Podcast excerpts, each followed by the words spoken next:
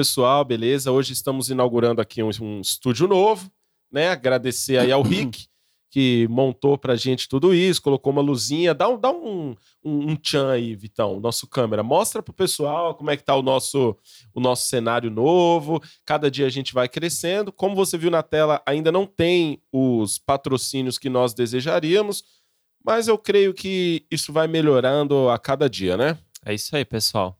E Vamos aí, falar gelado? com o gelado, que você idiota. Hoje- hoje- tá hoje eu Tá bravo no ar já, Hoje já eu tô tá aqui- no ar. Gente Hoje eu tô que nem o Rick. com ódio hoje. Deixa eu me 99% arrumar aqui. ódio e 1% paz. É. Pessoal, você que está nos acompanhando no Noverbo, então, hoje tem um convidado super especial, um cara engraçado, cheio de história. Verdade. E eu tenho certeza que vai ser um papo muito bom. E ele veio direto de onde? Direto de onde? Pedal mania. Pedal Mania. Pedal Mania. Pedal do condomínio. Recebam com uma linda e calorosa salva de palmas, o Gueira! Aê, o Gueira! Meu Deus, ele que tem 55 buzinas em sua moto. Al- al- alguém dá um close nesse Dá um modelito. close dele. nele, mostra ele aí. Olha lá, ó. Ele que tá sempre de óculos, não importa o horário. Esse é Hugo. Olha a saqueira dele. ó. Bela saqueira. Uma bela saqueira. Pra começar aí a sua manhã de domingo. Você que vai na feira, né? É Não sei, verdade. Igual o Faustão, né? Não sei como é que eu consigo combinar essas coisas. Você Ai, que vai na feira, mas não compra nada porque acha que tá tudo caro. Aí, ó. Esse, é o Hugo. Você que vai na feira, o Hugo com a sua bela saqueira. Até rimou. Fala aí, Hugo. Beleza, mano? Bom dia a todos. E todes E todes. Todos e, e tudo.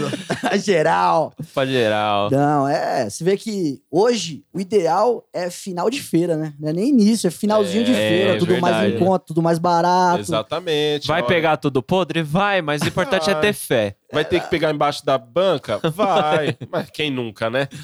Quem nunca pegou um, um pêssego Hum, embaixo da banca? Ou aquele cara, né? Aquele cara ligeiro que ele, ele fala assim: não, pra eu não ficar com fome, ele sai experimentando, né? é Ei, verdade. campeão, tá boa essa mexerica aqui? Deixa eu ver se tá doce aqui essa uva. Pega três gomos. Aí ele chega na barraca da banana. Ô, chefe, essa banana aqui. Aí ele come a banana. No final, ele não compra nada, mas ele se alimenta. Você faça isso.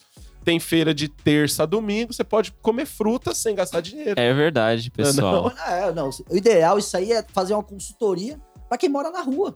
Coloca uma boa roupa, chega lá perto, fala: posso provar? Aí vai provando um por um. No final, você toma um belo café. Um belo café já Pra tá. você que mora na rua e está nos assistindo, compre um terno. É isso aí. E, E continue morando na rua. Nossa. Louco, que isso? É brincadeira, pessoal. Calma. Pessoal, faz o seguinte, então, aí hoje a gente tá avançando, né? A gente tá crescendo como canal. Já são mais de mil visualizações, somando as 40 vezes que nós fizemos no Verba, daí aproximadamente 20 visualizações por episódio. É, são 20 vídeos, 400 cortes e 3 visualizações. Mais Pra de você 500 ver que thumbs Se feitas. faz as contas, nem a gente assiste. É, Acho, Mas- acho que a única pessoa que assiste sou eu, que faz o corte e fala, deixa eu ver como ficou. Isso. ah, eu deixo lá Mas na, pega na aí, playlist e vai rodando. Curte a gente, compartilha, ativa o sininho pra ser avisado quando o Noverbo entrar no ar e manda pros seus amigos que vai ser, vai ser legal demais pra você. Para de ficar curtindo só esses podcasts de famoso aí que fica levando É verdade. pra contar as mesmas histórias em todo lugar. Eu lá quero saber que a Deolane era apaixonada pelo Kevin, mesmo ele traindo ela 50 vezes. Em todo lugar que ela vai, ela fala isso. Ela fala a mesma coisa, velho. Trouxer a Deolane aqui, eu vou fazer outra pergunta pra ela. Perguntar coisas diferentes, mano. Eu prefiro ver o, né, o Hugo. Eu prefiro o Hugo também, velho. Eu O também Hugo, prefiro o Hugo. Certeza que o Hugo tem umas histórias mais legais. Verdade. Exatamente. E não é exatamente. loiro. E não, E não é loiro. Não é e nem loiro. advogado. e nem advogado. Verdade. Mas aí, Mas Hugo, o Hugo é de TI. é de TI. Não que seja alguma coisa, mas... Não que Não que signifique seja- alguma é. coisa, né? Pelo menos que ele é rico, né? Que os caras Mano, certeza que ele manja consertar ar-condicionado ou impressora. É certeza. Então, eu, Já eu fiquei com vergonha de pedir pro convidado arrumar a TV. É verdade, ele fez TI, né, mano? Mas por que, que não tá pegando? De Porque novo, né? precisava de um cara tipo o Hugo, Ricardão. Ah, o cabo HDMI tá zoado. Isso. Não. Mas cadê aquele HDMI branco que a gente tinha? Tá não, ali. branco não O pode Rick tá mais. usando, o Rick tá É verdade, usando. né? Agora é Então, só beleza, black. Então vamos lá. Just Hugo, black.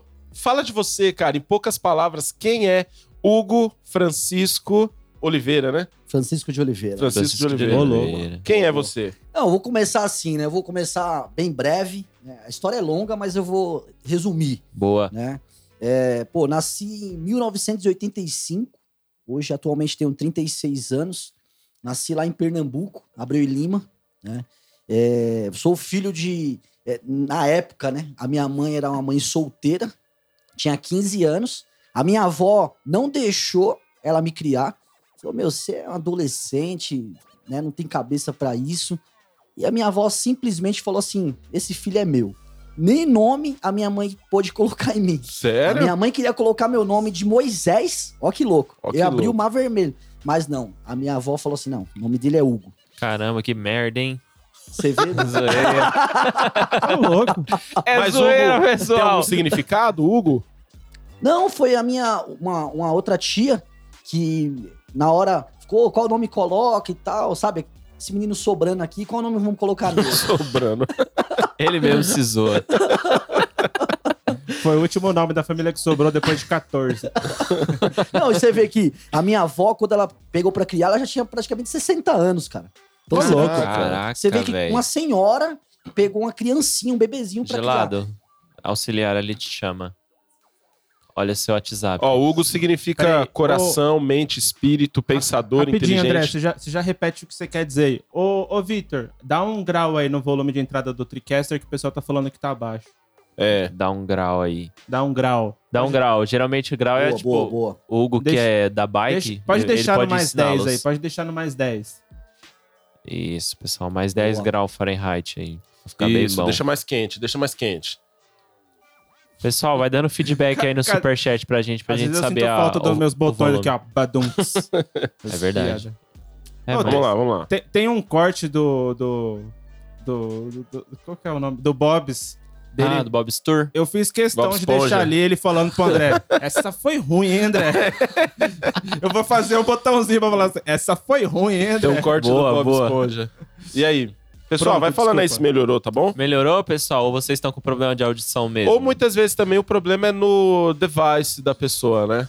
Device? É, é que eu sou americanizado. Dispositivo. device? Mas vamos voltar pro entrevistado, né? Porque a pessoa importante hoje é ele. Tá escutando? Tá estranho? Por Agora falou que tá estourado o áudio. Aumentou demais. É, pessoal, é, geralmente é no meio. É, pessoal. Qual meio? É porque tem o meio de cima, o meio entre de baixo e o meio 18, do meio. entre 18 e 23 ali, graus achar a terceira Celsius. via aí.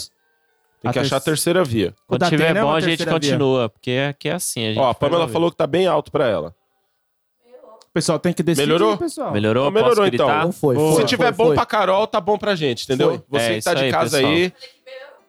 Se tá baixo, instala um subwoofer. Que isso, Carol? Caramba, mano, humilhação Você- gratuita. Acordamos a Carol, cedo, a Carol velho. é do time ou não é? Não, ela Agora eu tô na é. dúvida. Ela deve ser da equipe do Flow, do, de outros podcasts, não é Com possível. certeza. Não é possível, não. Inimiga. Então, vamos voltar ao significado Vamos do nome voltar, do né? Hugo, Então, né, Hugo mano? significa- Conta aí. Significa... Boa. É, tava olhando aqui no. Dei uma gugada aqui em Hugo.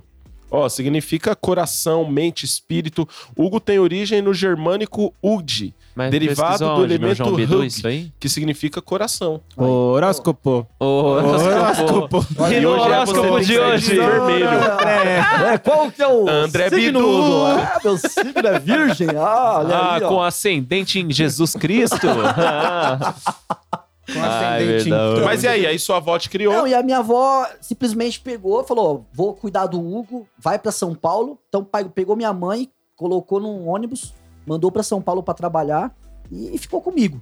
E aí me registrou no nome dela. Então, hoje, a minha mãe, ela é a minha irmã no, no registro. Ah, Então, se eu chegar perante a um juiz e mostrar os documentos, a gente tem os mesmos pais, entendeu? E a minha mãe, ela já foi adotada da minha, da minha tá. avó. Olha que louco. Caramba, mano. Então, minha mãe era parente do, do meu avô. E aí, minha avó Tá adotou zoado. ela e depois meio que me adotou, entendeu? Nossa, Uma que, história bem que É, em loucura, Pernambuco né? tinha muito Bem disso, né? Hugo isso, né? É uma história Eu não Hugo. estou surpreso. peculiar. Não, e, e lá em Pernambuco é, acontecia muito disso porque é, para pegar os benefícios, pra ter é, é, auxílio. É uma família pobre, né? Peraí. Era um- Vai lá, o, o nosso querido. Hugo sofrendo assédio aqui. Eu vi ele. Ele, ele viu a saqueira. Ah, e o convidado foi bulinado, ele- tá ok? É, é. Ó o busão lotado. Ai, aqui Me Jesus. deu, me deu um aperto. Eu percebi. O convidado aqui é bem recepcionado, pessoal. Muito calor humano aqui. Mas, e aí, a, a sua avó ainda é viva? Não, já faleceu. Já Faleceu? faleceu, faleceu. Ela, ela, ela faleceu aí com uns 80 e... Ah, então ela criou até os 20 e poucos. Isso, conseguiu Caramba, ainda presenciar legal. ainda o meu primeiro filho. Ah, que né? legal. Ela foi no aniversário dele de um ano, então conseguiu é, é, meio que... é, é, pô, conseguiu... Participou, né? construiu é, o meu caráter, né? Porque eu, eu fui todo, meu caráter foi forjado pela minha avó e ela conseguiu, é, antes de falecer, ver o meu filho, pô, tava bem feliz. Ah, que legal, né? que legal. E, e, e com isso, é, eu até agradeço a Deus, porque eu acredito que toda essa minha história teve um propósito de Deus lá atrás, né? Porque é, a minha mãe, hoje, ela não é evangélica, né? E a minha avó sempre foi evangélica, morreu evangélica. E todos os domingos eu tinha a prática de ir para a igreja com a, com a minha avó, né? E por mais que eu não ficava dentro da igreja, ou ficava lá fora, ou ficava dormindo, mas a semente da palavra Mas tava lá foi dentro, plantada. É. né? A Tava lá semente da dentro, palavra é foi plantada. E vira e mexe, eu, eu me recordo, assim, de algumas pregações que eu vi os flashes, assim. Era assembleia, né? E uma pestando outra aqui, ó. O cara gritava, sabe? sabe quando você pega um flash de memória e aí você lembra, assim, de um grito de alguém? Eu lembro. É o grito lá do presbítero, pastor, Do que tava pastor. lá, Aquela igreja bem tradicional? tradicional zona, que só tocava indo da harpa, os banquinhos de madeira. é, Ah. Chegava, fazia aquela oração de joelho no início, né? Pertinho de casa, a gente ia a pé, voltava a pé. É, Então meu, aí, aí começou esse, essa veia pro, pro cristianismo e Sim. tal. é, e, da, quando- e de onde nasceu o seu desejo evangelístico que você tem, assim? Então, quando eu tinha. Eu, eu, eu, morei em Pernambuco até os 12 anos. Quando eu tinha 9, eu já me. Assim, a minha infância foi muito. Eu posso dizer assim que tive muitas histórias na infância. Quando eu tinha 9 anos, eu já meio que me decidi. Falei, meu, é isso que eu quero, eu vou seguir no cristianismo. E sendo que a igreja da minha avó era muito tradicional. Perto dela tinha uma outra igreja que já era muito para jovens, que era uma igreja Brasil para Cristo. Ah, sim. E aí eu comecei a ir lá. Aí vi os jovens e tudo e tal. E aí eu, lá nessa igreja, eu comecei a fazer o curso de batismo. Fiz três meses de curso de batismo. Me batizei no Rio. Meu, muito louco. Quantos anos você experiência. tinha? 12 anos. 12. Caramba, velho. 12 anos. Aí me batizei no Rio. Meu, uma coisa sensacional, assim. Água corrente, meu, batismo nas águas. E eu me lembro do primeiro louvor que eu cantei junto com a Igreja Brasil para, é, Brasil para Cristo. E a gente ensaiou aquele Além do Rio Azul. Nossa. Meu, Ah, esse não voltou forte agora, uma né? Eliana, hein? É, Cantamos com a pastinha, Ah, sabe? Era uma pastinha de veludo azul. Tipo, todo mundo ali meio que coral, cantando aquele o louvor. Foi, meu, foi marcante. E tinha um evangelista na, na- na Brasil para Cristo que eu comecei a andar com ele. Eu andei muito tempo com ele. E, meu, ele evangelizava assim, sabe, com, com vigor. Com vigor, Parava com todo mundo na rua. Meu, o cara era muito doido. E do nada, do nada, ele teve um ataque cardíaco e morreu. Caramba, Nossa, velho. É, aí eu falei, caramba, meu, o que será que eram os planos de Deus, né? E aí depois fiquei perguntando, e aí uma vez veio a resposta, assim, sabe? Tipo, como fosse Deus falando a resposta pra mim. Ele falou assim: ó, o tempo dele acabou. Mas todos aqueles que andavam com ele vão continuar o, legado de levar a palavra, sabe? Tipo, ele meio que Deus recolheu ele, mas. Cara Mas foi tipo um ficou- Elias, né? É, ele. Ele deixou vários Eliseus é, ali verdade. e assim, o cara morreu do nada, cara. Assim, putz, simplesmente A missão do cardíaco. cara era encontrar vocês e de- despejar sobre vocês alguma coisa. Você precisa voltar? Sempre. Quer, quer um... Não, jamais. Pera aí, cara. estamos... com- Hã? O que, que aconteceu aí? Vai precisar voltar tudo? Não. Misericórdia, irmão. Pode continuar, Algueira. Ah, melhorou aqui, o que a Sobre os- Paloma falou. Sobre o seu grande exemplo de evangelista. Então, e aí foi através disso que surgiu a ideia de. é, é, pô, é, é isso que eu quero, né? A parte de. Mas eu, nesses momentos, né, que eu tava na Brasil para Cristo, depois de um, de um período, é, antes de me batizar, eu cheguei, foi acontecer um episódio, meu, eu falo que bem cômico, né? Eu comecei na Brasil para Cristo e o pessoal era bem assertivo, sabe? Eles iam na casa da pessoa, chamava. E eu fui duas vezes. E aí eu parei de ir lá. Antes de me batizar, eu parei de ir lá. Meu, os caras iam na minha porta. E aí eu fiquei meio com. Falei, meu, os caras. Tá... Aí a minha mãe falou: olha, eles estão aí na porta. Aí eu fiquei tão abalado com esse negócio de eles estão na tua porta. Eu pulei a janela, pulei o muro, saí correndo. E veio pra São Paulo. Pegou a bike. Meu, olha meus caras pra Chegando no trás de mim. Eu de peguei, bike. saí correndo.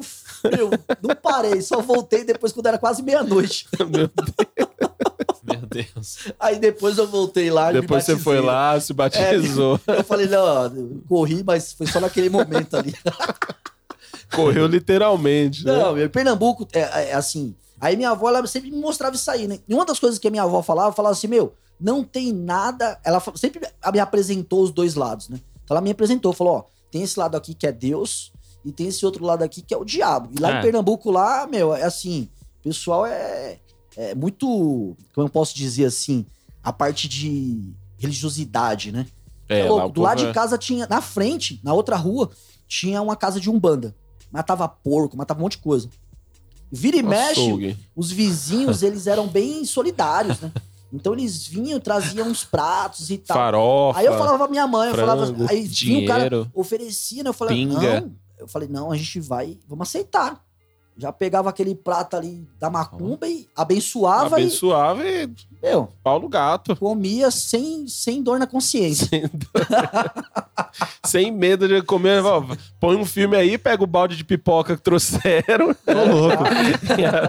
e já come aí que, que já era, mano. Aí 12 anos você vem pra São Paulo. 12 anos eu vim para São Paulo. É, depois que eu vim para São Paulo, não retornei mais, assim, para Pernambuco.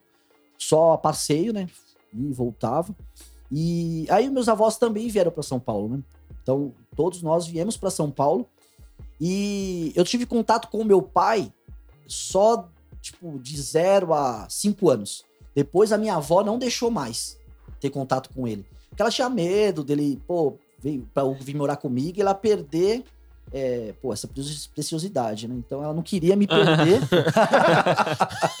Mal ela sabia o que ela tava fazendo. não, é. E aí, e aí ela, ela veio pra São Paulo e nem avisou pro meu pai, pô. Ela nem avisou pro meu pai, perdi o contato. E, e aí eu vim reencontrar o meu pai pelo Facebook depois de. Já tinha 20, 20 e poucos anos. Eu encontrei ele no Facebook, pô, foi emocionante o momento. E depois a gente é, combinou pra eu ir lá em Pernambuco, ele veio pra São Paulo, aí voltou a convivência, né? Ah, e ele legal. contou toda a história, o que aconteceu. é, é, Contou o até lado em- dele? Contou, é, contou o lado dele. A minha mãe também contou o lado dela e tal. Mas é uma história meio maluca, sabe? Porque o meu pai, na época, era casado. Teve uma relação com a minha mãe, a minha mãe engravidou e a mulher do meu pai engravidou. É a história, meu, assim. Teoricamente, se fosse ver é, é, pelo o que acontece hoje na, na, na humanidade, é, a minha vida era pra ser totalmente destruída. Sim. Era pra ser uma vida de, é, de uma pessoa que já nasceu. em- dar errado. Já nasceu dar errado, né? Já nasceu errado. Um bastardo, né? Sim. Já nasceu errado, filho de um pecado, filho de, é, é, de algo que não deveria dar certo. E, e aí minha avó entra no circuito realmente pra falar assim: meu, vai dar certo. Né? Por mais que aconteceu isso, eu creio que Deus ele pode derramar a bênção sobre essa maldição. E aí foi a partir daí que começou, né? E, Ah, que pô, legal, hein, meu? É, foi um, momento. Então sua avó assim- colocou as coisas em ordem, né? É. Foi importante até essa proteção que ela fez pra você, né? Porque talvez você cresceria ali num ambiente, ah, Não, é hoje eu daqui, seria- mas é dali, Eu fico não é meu imaginando o meu comportamento, o meu comportamento que eu tenho hoje, né? Que eu sou sempre ligado no 220 e tal. Meu, se eu fosse, dependendo do modo, se eu não fosse criado pela minha avó, hoje eu poderia estar morto. Hoje eu poderia ser um traficante, ser um cara. Porque eu, lá atrás eu aprendi alguns, alguns detalhes que se eu tivesse sido criado por outra pessoa, ou tivesse vindo pra São Paulo com a minha mãe, seria totalmente. Eu imagino que seria outra coisa. Ah, entendi. Ah, legal, Faz né? sentido, Isso, né? isso, é, isso é bom, né? Imagina o Hugo com outro comportamento senão esse, né? né? Não fosse imperativo. Não, e aí, eu tenho uma galera que, que me conhece, que fala: Meu, você não usa nada, nenhum tipo de droga. E uma vez assim, né, cara, uma vez que a banda Love Roots, a gente foi tocar num- num- numa praça, e a banda de reggae, né? E aí a gente tocou na praça, aí no final do, do evento, né? O cara chegou pra mim e falou assim: Aí, você não tem um, uma ervinha? Aí, Aí você falou só o capim santo. aí eu falei pra ele, eu falei, meu, eu falei, Um Eu cigarrinho de artista. Aí tava a banda, né? A banda tava junta. Eu falei, cara, a gente não fuma, cara, a gente só cheira. Aí ele olhou assim pra mim, eu falei, é. É, mano, a gente cheira a palavra, tio. Igual o Lucinho. A gente cheirador de Bíblia. Aí cheira a Bíblia, cara. Ele falou, mas como é que é essa loucura aí? Eu falei, meu, é a doideira, cara. É você começa em Gênesis, finaliza em Apoca- em Apocalipse e vai e tal. E o cara ele ficou sem entender, porque ele queria um- uma doideira, ele queria é, sair daquele, daquela situação que ele estava vivendo com uma- um- algum tipo de droga. E ele viu que nós saímos do, do nosso cotidiano, meu, extravasava, assim, é, é, meu, alegria resplandecia no olhar, no andar, no- Aham. no, comportamento, sem precisar de Sem nada. precisar de, de entorpecentes. Por mais que a gente tava tocando reggae, né? Então ele, pô, você não precisa de nada pra você estar alegrão assim. Não, cara, não precisa. Eu já acordo feliz. Quando eu tô com raiva, eu tô feliz. Tipo, aí o cara ficou, tipo, meio sem entender. Falou, meu, que doideira. Mas vo- você, você falou do reggae, né? Que é algo que você faz um som, que você tem uma banda. E só que você nunca viveu só no meio de evangélicos, mas no meio secular também com a banda. Você até comentou com a gente quando a gente estava jantando de que você já participou de um, de um campeonato que era um campeonato de banda secular, mas com isso. Então você conviveu com pessoas que tinham isso, que tinham no reggae essa, essa junção. Não estou dizendo aqui que todo regueiro Ele é maconheiro. é maconheiro. Mas estou dizendo que quando a gente fala em Bob Marley, Jamaica, tudo, você conviveu com essa galera. Não, e a ideia mesmo da, da banda era exatamente o quê? Era levar o reggae como, como uma vara de pescar Hum, Exatamente para alcançar a vida de, de muitos regueiros, de muitas pessoas que curtem o reggae e saber assim, pô, todos os ritmos você consegue utilizar para louvar a Deus. Você consegue utilizar a- a- o lado bom daquele ritmo, né? o lado prazeroso, o lado que te traz paz, te traz tranquilidade, que te mostra o caminho. Então, essa ideia da banda e o Love Roots veio exatamente de quê? É, é a raiz da adoração, louvor roots. Então, é, é a essência da, da adoração. Então, é, é você conseguir ter essa conectividade com Deus, você saber que Deus ele tá junto contigo, né? Sem precisar de nada, sem precisar de usar nada, sem precisar de só nenhum- pela alegria do espírito, né? é, meu. Na verdade, todas as pessoas que tiveram um grande encontro com Deus, é, o sentimento é exatamente, muitas vezes, eu nunca usei droga, mas eu, eu imagino que o mesmo sentimento quando você tá cheio do Espírito Santo, você tá feliz demais na presença de Deus, é o mesmo sentimento de estar usando uma droga, cara. Né? Eu tive a oportunidade de usar, eu tive a oportunidade, é, lá em Pernambuco mesmo, com 12 anos, é, tinha um monte de jovens lá que eles usavam, então maconha, cheirava, e eles chegavam pra nós e oferecia, não, você não quer, não quer provar, não sei o quê. E, e a minha avó sempre me falou, né? Ela sempre me dizia que, meu, o que não, não, não você não quer, ou, ou você, meu, ou tem aparência do mal, nem, não adianta nem você experimentar, né? Então, não, isso não é pra mim. E, e aí veio isso aí, eu sempre me lembrava, né? Então, quando alguém me oferecia ou qualquer coisa assim, eu me lembrava do que minha avó já tinha me falado. E eu falei, não, eu não preciso experimentar pra saber que é ruim. Né? Tem muita gente que fala assim, ah, só posso dizer se é ruim se eu experimentar. É, você não precisa. E aí entra o detalhe que já tiveram milhares e milhares de pessoas que já experimentou e já falou pra nós que é ruim. Então, se ele já me falou, pra que que eu vou usar a minha experiência? Eu posso usar a experiência de outros. Sim, É, isso é né? sabedoria, né? E Verdade. aí é você utilizar a sabedoria e falar assim: meu, se ele já falou que é ruim, pra que que eu vou fazer Pra isso? que, que eu vou fazer? né? E aí eu peguei um exemplo que era a minha avó, né? E eu, eu desde até lá o falecimento dela, E até aconteceu um momento cômico, né? Que os meus familiares ficaram meio loucos comigo. Minha avó Porque- faleceu, foi um evento cômico, não. Peraí. Não, não, Hugo não, tocou não, reggae. não. Calma, Não, eu calma. vou comentar, eu vou comentar. O momento cômico do da- falecimento da minha avó foi o seguinte: a minha avó, ela caiu e ela, tava, ela ia fazer um exame de que você não pode se alimentar. Ela tava bem fraquinha, caiu. Jejum. É, jejum, Tava de jejum. 24 horas de jejum e tal. Legal. E ela foi andar e caiu, quebrou o fêmur. Meu Aí já Deus. ficou, meu, pensa uma senhora de 80 e poucos anos quebrar o fêmur. É. Muito difícil, ela se recuperou e depois ela ficou muito doente. E ela sempre foi serva de Deus. Então eu cheguei no hospital lá pra falar com ela e tudo e falei pra ela, eu conversei assim francamente, né? Eu tinha orado a Deus antes. Eu falei pra ela, eu falei, ó, vó, no caso eu chamava ela de mãe, né? Sempre chamei ela Aham. de mãe. Eu falei, mãe, é, a senhora fez uma caminhada aqui na Terra excepcional. Criou mais de 16 filhos, Rapaz. Meu entre nossa. filhos de sangue e pessoas que ela iam criando no decorrer. Criou minha prima, criou outro primo, criou minha mãe. Meu, criou diversas pessoas que não era pra ela ter é, criado. Ela passou a vida inteira cuidando de pessoas. E eu comentei com ela, eu falei, a senhora sempre mostrou o caminho, a senhora sempre. Meu, ela mostrava realmente que o caminho que deveria seguir, que era a palavra de Deus, que era seguir o evangelho. E eu comentei com ela isso. Eu falei, a senhora chegou o momento da senhora descansar. E orei pra Deus levar ela, cara. Simplesmente. Cheguei lá e falei, ó, o pessoal que tava do lado, o pessoal que tava do Nossa. lado, Eu também oro todas as noites pra Deus levar minha sogra. Bichinha. Tão cansada. É brincadeira. É brincadeira. Vai morrer. Imagina o corte, olha Vai o corte morrer hoje, agora. vai morrer um hoje. pra Deus levar sua avó.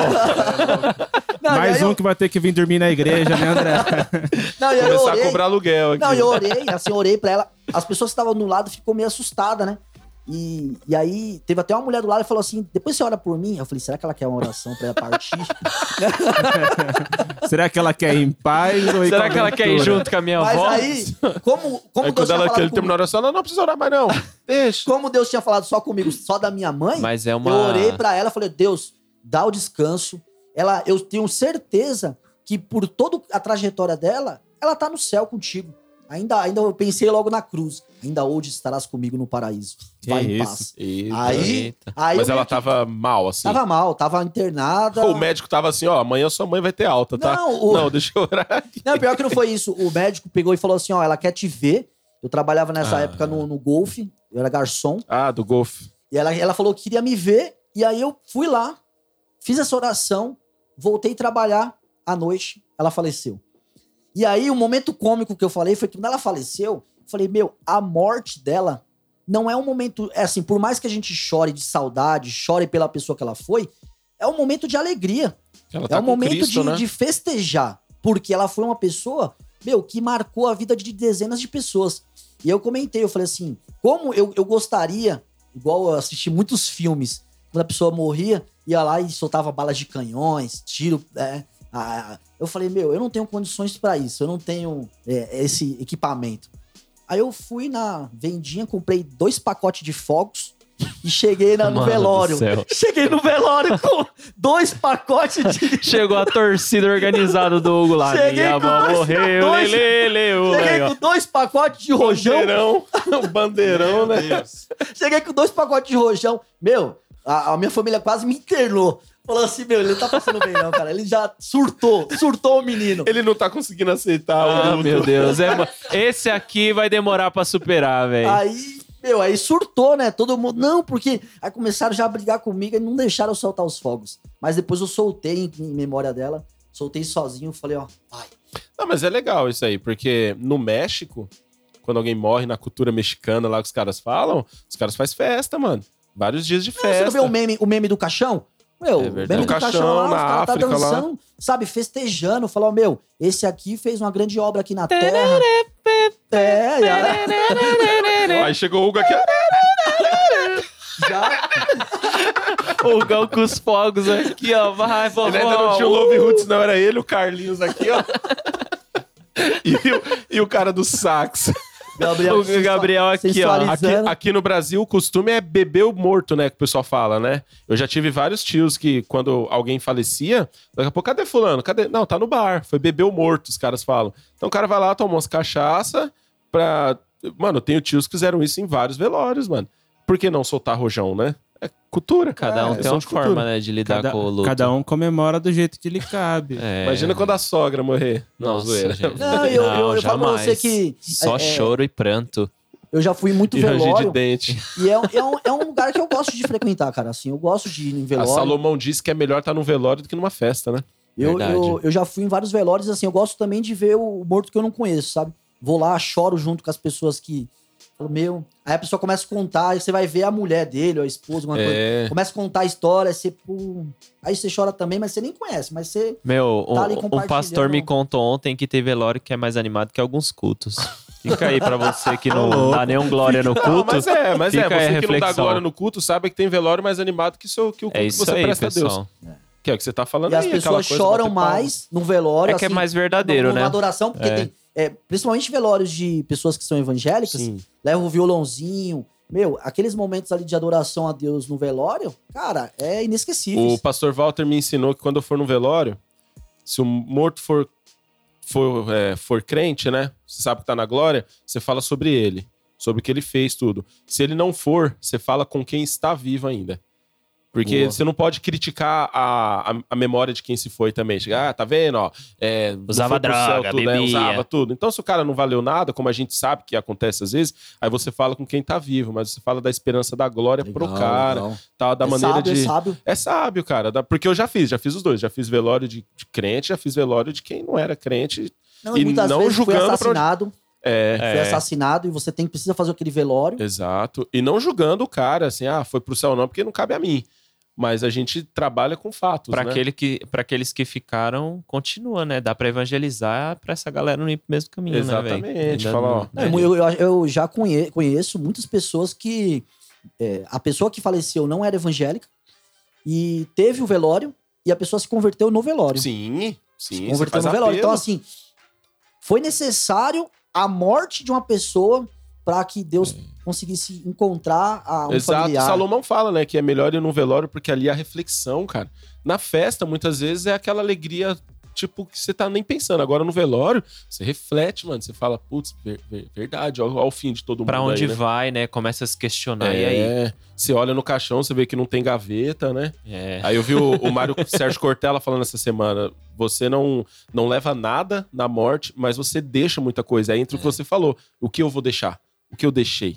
Isso é, isso é legal, cara. Você vê que o- o- um detalhe importante que eu sempre, é, é, em tudo que eu passei na minha vida, os altos e baixos e tudo, eu sempre me lembrava da minha avó, né? Da- que no caso é minha mãe.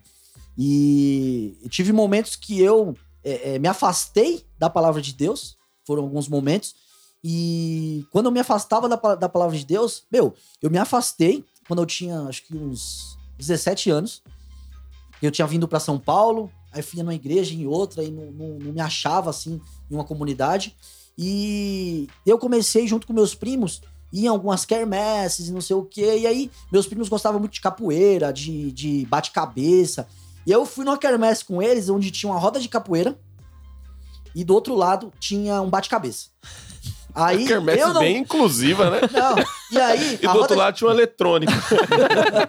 Parece o Rock in Rio. É, E aí, na roda de capoeira, eles jog- ficaram lá, porque eles jogavam capoeira e tudo, e eu tava no bate-cabeça. Sendo que, assim, pensa, imagina o Hugo, louco, no bate-cabeça. Então eu tava lá no bate-cabeça aqui, plá, plá, plá. E aí teve uma hora que caiu um boné de, um, de um camarada lá, e ele foi pegar o boné. Na hora Nossa, que ele foi pegar o boné, É primitivo, né, velho? Não, ele é joguei, ele. Nossa. joguei ele longe. Boa, joguei ele longe. Aí, na hora, eu falei, ah, tamo no bate-cabeça. Blu, blu, blu, blu. Sendo que ele era um dos caras do, do crime. E aí tava eu, no bate-cabeça era eu e o Eduardo, Narigão, que é um colega nosso lá da, da Zona Sul. E esse Narigão era muito, ele é fortão e lutava demais.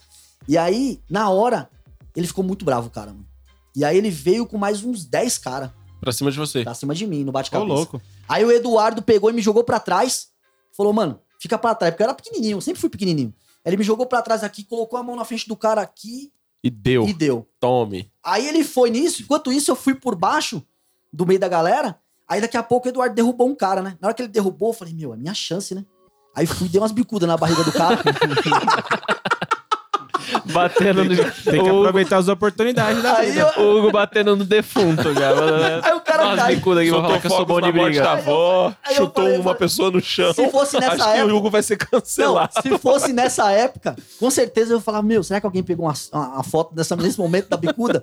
E aí eu chutava ele, papai! Aí, quando eu vi que ele tava pra se levantar, aí eu corri, né? Falei, o cara vai se levantar. Aí eu corri, fui pra capoeira. A gente cheguei na capoeira, já cheguei lá gritando, galera, galera, os caras vão matar o Eduardo, vai matar o Eduardo. Aí todo mundo da capoeira foi lá pra... Quando a gente chegou perto do eles- Aí Eduardo... misturou Então, metal com então, capoeira. Dum Quando chegou no. Quando eu, voltei, quando eu voltei, eu já voltei com a mão na cintura. Pra dizer que tá armado, né? Já voltei com a mão na cintura. Aí Eduardo já tava dentro da vendinha da senhora, da mulher que vendia sorvete. No final, lá dentro do, perto do, do- onde ela vende, colocava o sorvetinho lá na, no freezer, né? E ele aqui, os, um monte de cara caído, não sei o quê. Aí, meu, na hora, chegou dois caras armados. Meu Eu falei, Deus, "Vixe, agora o. Scott vai estralar, mano.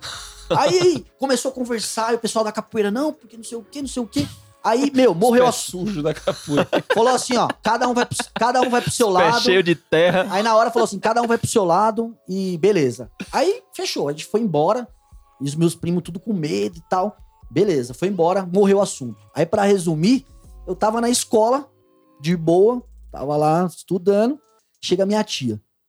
Hugo, não sei o que e tal. Aí falou que a minha prima tava subindo a rua de casa e tinha uns 20 caras. Com pau, com faca, que não sei o quê. Não, porque a gente vai pegar aquele cara do topetinho e ele não vai, ele não vai Caramba, passar em branco e não sei o quê. Eu falei, putz, meu filho ameaçado de morte. Aí tive que, ir pra, tive que ir pra Hortolândia, cara. Aí o pessoal que, que me conheceu lá em Hortolândia não sabe, mas agora vai ficar sabendo aqui no podcast. Que eu fui pra Hortolândia é, porque eu Fugido. fui- eu fugido. E quando eu fui pra Hortolândia, minha tia tava me levando no ônibus, eu olhava assim pro bairro e falava, nunca mais virei. Nunca mais. tipo, olhava pros lados, eu Tipo nunca mais vou. filme, né? Meu, aí eu falei, nunca mais vou ver isso, meu Deus do céu. Aí fui pra Hortolândia. Cheguei em Hortolândia, tô lá tal, comecei a trabalhar, trabalhei numa floricultura, estudei lá.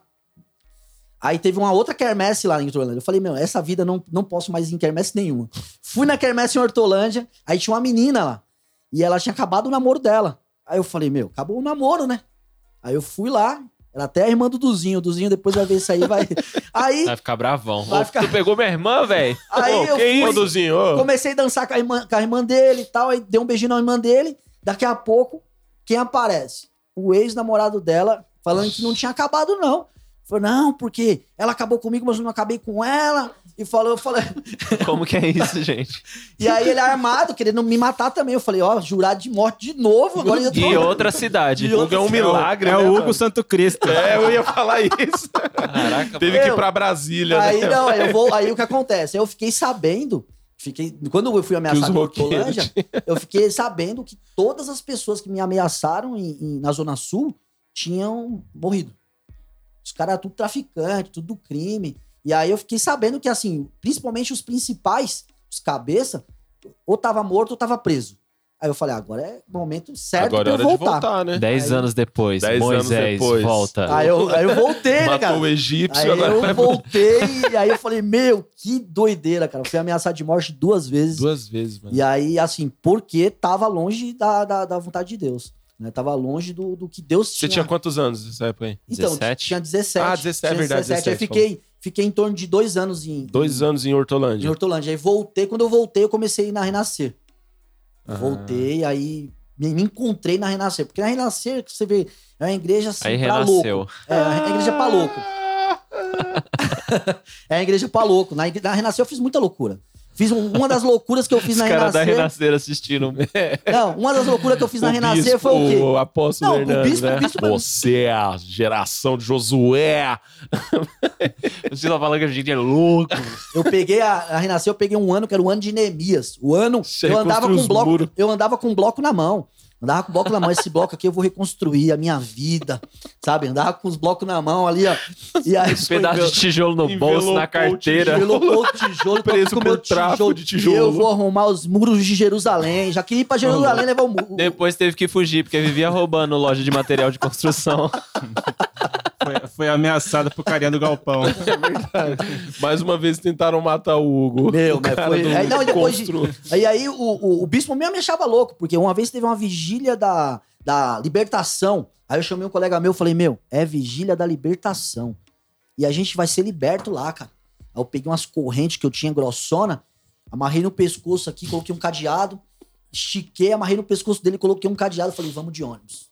Aí chegamos no ônibus, entramos, e a corrente passando na catraca, fazendo aquele barulho. Os grilhões. Aí o, o, o pessoal olhava assim e falava, mano, esse cara é louco, tio. E aí eu entrei no ônibus e ele, eu falei assim, ó, senta de um lado que eu sento do outro. Pra gente impactar, né? Que as pessoas que vão passar vai ter que pular a nossa corrente. Aí ele sentou de um lado, eu do outro, e a corrente ficou passada no meio do ônibus. Aí a gente chegou na, na vigília. Cheguei na vigília, quando eu cheguei, todo mundo olhando, meu. Falou, meu, que, esses loucos aqui, meu? Mano. Deve estar drogado. Aí a gente sentou lá na frente, que a gente quis passar por todo mundo, né? Falou, vamos passar por todo mundo, acorrentar, vamos sentar lá na frente, perto do bispo. A gente sentou de frente pro bispo e estamos aqui, ó. Sabe aqueles adolescentes louco pra ouvir a palavra, Sentou aquele perto glória, da ala do PCD da dar aquele, igreja. dar aquele glória a Deus fervoroso e falar já em línguas e tal. Aí o bispo olhou pra gente, falou: O que que é isso aí? Eu falei, bispo, qual que é a vigília? Aí ele falou: Da libertação. Falei, então, a gente veio, veio ser liberto. Aí na hora eu já soltei o cadeado aqui, ó. Aí a igreja. Nossa! A igreja já. Aí só tinha, só tinha gente girando. Só os aviãozinhos aqui, ó. Nossa, velho, as irmãs Aí começam hora a o girar. Caps veio. Meu, Aí a- nesse dia um monte de preso começou a frequentar essa igreja aí. É a igreja dos presos. A renascer do PCD. Meu, não, era doideira, doideira. Assim, na- eu aprendi muita coisa na Renascer, principalmente a, a ser louco. E não precisava de dinheiro, porque a gente não tinha grana, né? Pra você ter ideia, a gente, eu peguei... Porra, Bispo Sônia, a, meu. minha, a, a época que eu passei, eu que pedi mais carona foi na Renascer. Eu pedi, eu pedi a carona demais. Pedi a carona, ô, deixa eu entrar, tal. Aí, uma vez eu pedi carona com um saco de isopor grande, saco de isopor grandão, aquele, a caixa de isopor grandona, com 200 águas. Aí eu falei pro cara, você pode me dar uma carona? Posso. Aí eu falei, então espera, abre lá atrás pra mim. Aí ele abriu, aí eu coloquei a caixa de isopor vazia. Eu falei pra ele, calma que tem só 15 fardo. Aí eu fui, subi os 15 fardo no ônibus e a gente foi pro farol pra vender água pra igreja. Caramba, velho. Aí chegamos lá em Santo Amaro, descarregou os 15 fardos, descarregou o negócio, eu fui lá, comprei dois sacos de gelo, joguei dentro da caixa e fiquei lá vendendo água com violão. Aí ficava na musiquinha, olha água mineral, quem não compra passa mal. E aí... e aí, meu, assim, era muito louco. Eu chegava nos caras no, no- no- nos carros, né? Falava, meu, vai, vamos comprar uma água? Quem não compra essa água aqui já passa mal, meu irmão. Toma aqui que tá muito calor. E aí, meu, vende tudo. Todas as águas. Aí levantar, a gente levantava dinheiro muito fácil lá. Eu, eu lembro que eu vendi Marmitex, também uma, uma época que eu era líder de jovens. E um pastor, até o pastor Jades vai ver aí também, depois vai comentar. é, ele colocou como líder de jovens. Falou, meu, é um louco colocando outro louco pra liderar os jovens. E aí eu ia na feira, final de feira, pegava tudo que sobrava, tudo. Pegava tudo, pegava um monte de doação pra vender Marmitex, porque eu queria levar todos os jovens pro acampamento. Comecei a vender Marmitex de carne, vendi Marmitex de frango, acabou a mistura. Aí eu peguei e falei, não, a gente não pode, a gente tem que ser empreendedor. Empreendedor não vê barreira, empreendedor não vê dificuldade, vê oportunidade. Eu falei, compra uma cartela de ovo, vamos vender Marmitex de ovo, ovo frito. Eu fui nas, na- na- na- na- nas lojinhas pra oferecer Marmitex de ovo frito, foi, foi novidade. Todo mundo, nossa, como que é essa? Eu falfalei, sucesso. Como que é? Você Como que é um ovo, essa? Ovo frito. frita Arroz, ele. feijão, ovo frito, a Que saladinha. tendência, né? Nossa, achei, nunca tinha visto achei animal É, essa não, ideia falou, comer meu, ovo. E aí, Vamos meu, isso hoje. Bombou, bombou isso aí, bombou. A gente vendeu todas as Marmitex, levantei o dinheiro. Quando eu ia finalizar o pagamento para levar todos os jovens pro acampamento, o pastor pegou o dinheiro e pagou a conta de luz. Aí Nossa, tava devendo, hein? Cara, Eu, eu senti o seu ódio dia, agora. cara. eu consegui o dinheiro, pagou, pagou a conta de luz porque falou que ia cortar e tal. Eu falei, tá bom, faz Ah, tá sentido, certo, faz ah, sentido. O cara teve que foi remanejar. prioridade. né? Uma boa É, causa. falou, não, entrou, entrou a verba, né, cara? Entrou a verba e falou, ah, Entrou a verba ali, né? Entrou a verba e tem, e tem que usar. é, não, aí eu falei, não, tá certo, faz sentido, faz sentido. Como Pra é que você começou a curtir o reggae, Hugo? Onde Então, você conheceu? É, o, o reggae a gente. Tinha, eu tinha um- alguns amigos. Ele precisava de paz, né, mano? Ameaçado de morte. Ele É. precisava conhecer a Não, paz. foi isso mesmo, foi depois. Foi ele depois. ouviu o do Bob Marley lá Não, com e foi, foi Gilberto Gil. realmente o Jeff, o Jeff chegou bem no ponto mesmo. Eu tinha sido ameaçado de morte duas vezes, aí eu tava Foi na o Jeff, escola. mano, Tá nem louco, sangue. Não, Você é. é louco. Eu tava na, na, na escola, que era, Eis que te digo. que era o Júlio, e aí o meu tio, que é o Jerônimo, ele me apresentou o violão. Ele me apresentou o violão e falou, ó. E ele tocava algumas músicas, ele gostava muito de Beatles. E aí eu falei, meu, que da hora e Ixi. tal. E eu comecei a tocar Aí, violão. Arranhar ali. arranhar e tudo. Eu falei, meu. E aí eu ficava tocando todo dia, minha avó não aguentava. Falava, meu, ah, esse violão e não sei o quê. E, e aí é, eu comecei a tocar na escola. Ou vou querer esse café também. Bora, bora. E aí. Bora no cafezinho, pai. A hora do café, a hora do café. Café do Vitão. E aí eu comecei a tocar violão na escola, cara. Tava tocando no, no, no- no ensino, no ensino médio. Né, no, no terceiro ano do ensino médio, foi. Eu, eu falo assim, ó, se, se eu puder escolher o melhor. Vou pegar o café aqui, hora do cafezinho. Se eu Cafezinho. puder pegar o, o melhor ano, não sei se vocês é, é, têm também essa percepção, né? Qual foi o Obrigado. melhor ano? Ou se vocês também trocaram muito de escola, né? Um Mas pouquinho só. Eu troquei de, fui de, participei de diversas escolas, tanto particular, quando eu morava em Pernambuco, estudava particular, depois fui pra pública, fui pra estadual, fui pra municipal, meu, várias. E aí, e se eu puder escolher um, um ano que foi, meu, excepcional, foi o ano que eu estudei na, na Giulio, que era uma escola é, muito criativa. Foi aqui já, aqui em São foi Paulo. em São Paulo depois que eu fui Depois ameaçado de morte duas dos vezes, ameaças de morte. Então já foi já quase o último ano. O último ano. Era, o Último último, ano, era o né? último ano. Era o último ano. E lá, é, a, a, a diretora era muito, assim, pra frente. Ela fez um- uma eleição. Cada sala era um partido. Muito louco a ideia. E ela pegou cada sala, e cada sala ia criar um partido e ia defender uma causa. Ai, que top, mano. muito top. A ideia é muito louca. Sensacional. E aí ela falou o quê? Cada um cria a sua ideia e, e a gente vai ter uma eleição. E nessa eleição, é, a, a- a sala que for premiada vai participar de um programa de TV, da TV, é, TV Escola. Meu, Caramba. a ideia é muito louca. O que que eu fiz? Meu, tinha eu, olha a, a sala, tinha eu, tinha um brother lá que ele chamava Bicudinho. Não era acorrentado, não, né? Não, não, nessa época era. Não, o acorrentado foi depois disso. Foi depois Foi disso. depois. E aí tinha um bicudinho, que era um cara assim, meu, cômico, cômico. Tinha o, o Jorge, que era um percussionista, meu. Hoje ele, ele é um dos percussionistas que dá aula até numa escola de samba lá na, no Grajaú. Assim, os caras, nota 10. E aí eu falei pros caras, eu falei, meu, eu tô arranhando no violão. Vamos fazer um jingle. Vamos fazer um jingle com, com o nosso partido. E aí eu falei assim, ó. E assim, pra ganhar, a gente faz o quê? A gente faz o jingle e a gente coloca os meninos pra dançar. Mas jingle não é só no Natal? Não. Não. Jingle Bell. Essa Olha o time da piada, velho. muito ruim. Meu Deus, Ô, estamos Eu vou finalizando. almoçar mais cedo hoje. Falou pra vocês. Nossa, essa foi. Nossa, desculpa. E aí, não, e aí a gente criou um jingle, né? Que, foi o, o- Que era, nosso partido era PDE Partido Democrático Estudantil. Nossa, Nossa, criativos, é cara. e aí a velho. gente começou. E eu peguei, sabe qual música? Você ver como, como as influências do, do É evangelho. tudo socialista. eu peguei a música aquela do. do os que confiam no Senhor, estão como os Monte Sião. A, a- peguei ela e, e fiz a modificação da letra. Não, esse é um versículo, E eu mano. coloquei lá o Vote PD, vote PD, oh, vote PD, vote PD. Mas traz, assim- traz o violão lá, mano. Vote PD pra nunca mais se arrepender. Meu, e a galera, os moleques dançando. E aí, na hora que falava assim, vote PD pra nunca mais se arrepender, os caras, tipo, viravam, ficavam balançando a bunda pras meninas e tal. Meu, bombou. Foi Não, uma eleição séria. Foi eleição séria. Não, foi uma campanha, ó. Não, na hora Não, que mano. acontece. quando Nível, teve- nível Brasil. Quando João né? teve- Santana. Quando teve eleição, campanha. quando teve eleição, foi assim: 90% votou no nosso, no- na nossa No sala PDE, e 10% foi mi- minoria que votou um em outro. mas teve voto minorias. impresso pra garantir. Não, foi voto impresso. Foi voto impresso. É, então, então foi então real. funcionou, funcionou. Foi- Então ele- eles É, cumpriram. Então foi, eleições eles ganharam mesmo. Foi, foi voto justas. impresso. Foi voto impresso. Foi voto Então impresso. vocês mereceram. Não, foi muito assim, foi louco. Foi o melhor, assim, eu falo que foi um ano que marcante. Que top. Eu E aí a gente falei, participou da escola, da, da TV Escola. Eu tinha que achar esse. Esse vídeo Não, aí tem pra... que Esse achar deve manda ter- pra nós que a gente vai no- colocar na hora do corte. A gente coloca as imagens. É, a gente coloca.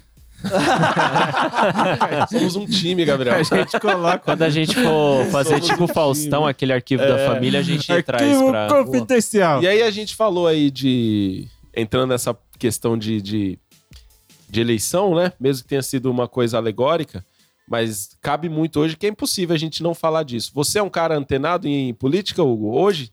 Direita, Cara, esquerda, eu- terceira eu- via? Terceira via. Terceira via é o Hugo. Hugo para presidente. É verdade. É, não, eu assim, eu, eu gosto muito de política, eu acredito que talvez futuramente eu possa até tentar ingressar nesse, nesse ramo da Ah, política. é? Você pensa Ah, nisso? eu penso, meu, Você é um cara futuramente ativo. assim. É, eu penso em. em- É que eu, eu acredito que agora não é o momento. Agora não é o momento, mas eu penso em futuramente é, é, ir para esse lado da política, porque é, tem algumas coisas que eu não me conformo. E- Quais? ah, assim. Meu, muitas vezes. ó, Um exemplo, tá? Vou te falar um- algo do bairro. Algo do bairro aqui. Eu não concordo. O nosso bairro aqui do Jardim Novo Osasco, em um lado, ele é todo bagunçado. E no outro lado aqui, só porque tem uma- uma- algumas pessoas de classe média, um pouquinho mais alta, ser todo organizado. Então, assim, não pode ter é, essa, essa comparação. É, é, como é Diferença, Essa né? diferença Aham. sabe? É, Osasco é Osasco, Novo Osasco em qualquer lugar é Novo Osasco. Então, assim, não pode ter uma diferença entre Jardim das Flores e Veloso, sabe? São diferenças gritantes. Por que, que lá as regras funcionam e no Veloso não funciona? Educação. Por que que, sabe, e eu, eu falo isso em tudo. No trânsito, porque você vê que em alguns bairros tem placa de proibido estacionar. No outro, meu, quero que se exploda, Vale tudo.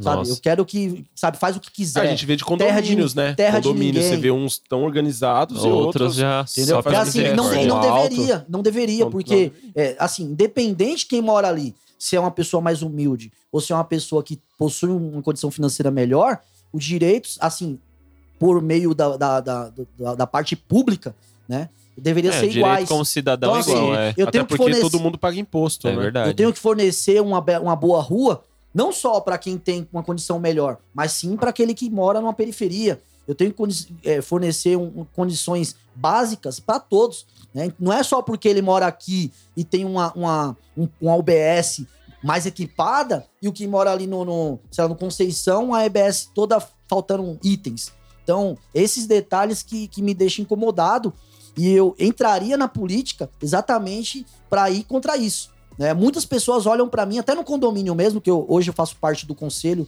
do, do, do meu condomínio. São E- dos quatro conselheiros do Apocalipse. E aí lá, lá eu sou muito julgado, eu sou julgado. Por quê?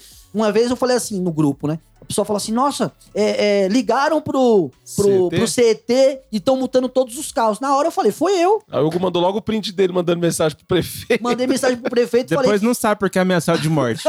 Aí a Aí ele foi quarta ameaçado ameaça pela do- quarta vez. Ai, ai. Eu Não, tava, é- eu tava no grupo, eu vi como foi a vida do Hugo, porque foi muito engraçado. Porque o pessoal mandou assim, ó.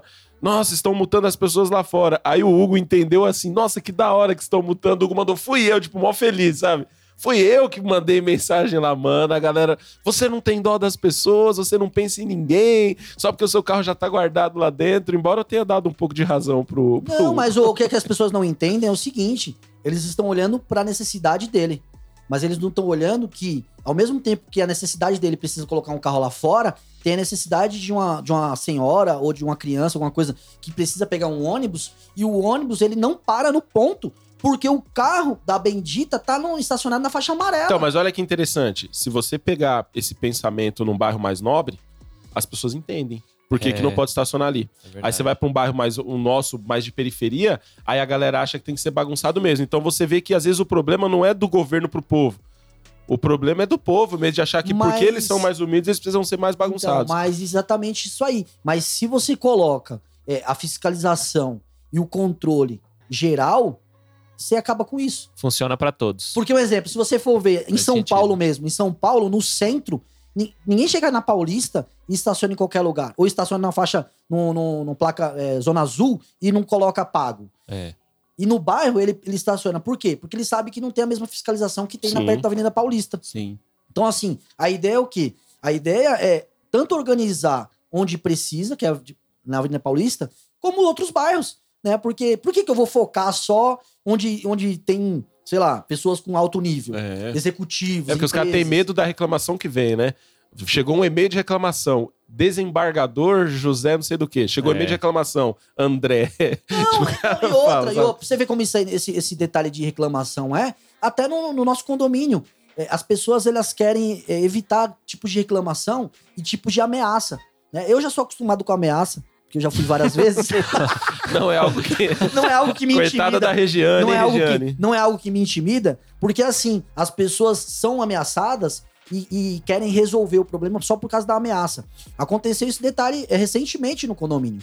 É, é, assim, foi alguém com certeza ameaçou o síndico ou foi mais duro, falando que queria cobrir a quadra porque a bola bateu no carro dele. E ele simplesmente queria gastar todo o dinheiro do condomínio para arrumar a quadra, sendo que tinha muitas necessidades que são importantes que Muito mais se, do que ó, cobrir- se você tem a quadra. portaria, que é a segurança dos moradores, pra arrumar, por que, que você vai arrumar a quadra só porque uma pessoa reclamou? É verdade. Então, é- é, nesse ponto eu peguei e, o- e o síndico ele veio falar comigo, eu falei pra ele, falei assim, ó, eu não concordo e isso aí não é a nossa prioridade. Eu não vou, no meio de uma pandemia, no meio de uma pandemia, eu vou gastar um monte de dinheiro se a gente pode economizar e investir realmente Exatamente. em segurança e não cobertura de quadra. Falei, é mais fácil você pagar 300 reais pro cara e arrumar o, o vidro dele do que É. você gastar 30 mil, 40 Mas- mil. Fora que Pra- estavam jogando com bola de boliche, né? Pra poder zoar o carro. né? Porque se a bola saiu por cima da quadra, é uma bola muito leve. É. A bola, bola de E- quadra não, não E sobe aí você vê como jeito. você vê que assim, aí você comentou referente à política, né? Hoje, hoje o, o- o grande, se você falar assim, Bolsonaro, Lula, as pessoas estão nessa briga de Bolsonaro e Lula. Bem eu acredito polarizado. o seguinte, eu acredito o seguinte, independente se é o meu voto é Bolsonaro ou meu voto é Lula, eu tenho que fazer a minha parte. Então, a- a- quem estiver nos assistindo aí, fala, não, eu sou Bolsonaro, ah, eu sou Lula, faça a sua parte. Precisa, independente da opinião que você tenha, se você é Bolsonaro ou se é Lula, sabe? O que, que você tá fazendo pra ajudar a pessoa que tá do teu lado? Se você não tá fazendo nada, meu, seu voto pra mim nem interessa, porque, sabe, eu, não, eu, eu quero saber assim, é, se cada brasileiro ele se preocupar em ajudar alguém, meu, nosso Brasil seria totalmente diferente. É, às vezes a pessoa ela é mais preocupada com o que o outro não faz do que o- com o que ela tem que fazer, Sim. Né? Seja qualquer, ah, mas o outro ali não faz isso. Não, mas você faz. Ah, eu também não, porque não depende de mim. Então como é que você acha que depende é do outro? verdade. Sabe? É, eu vejo muito isso mesmo, cara. Do, do- por isso que eu bato sempre na questão. O povo brasileiro, ele quer ter um político sueco, mas ele não é um povo sueco, não é um povo educado.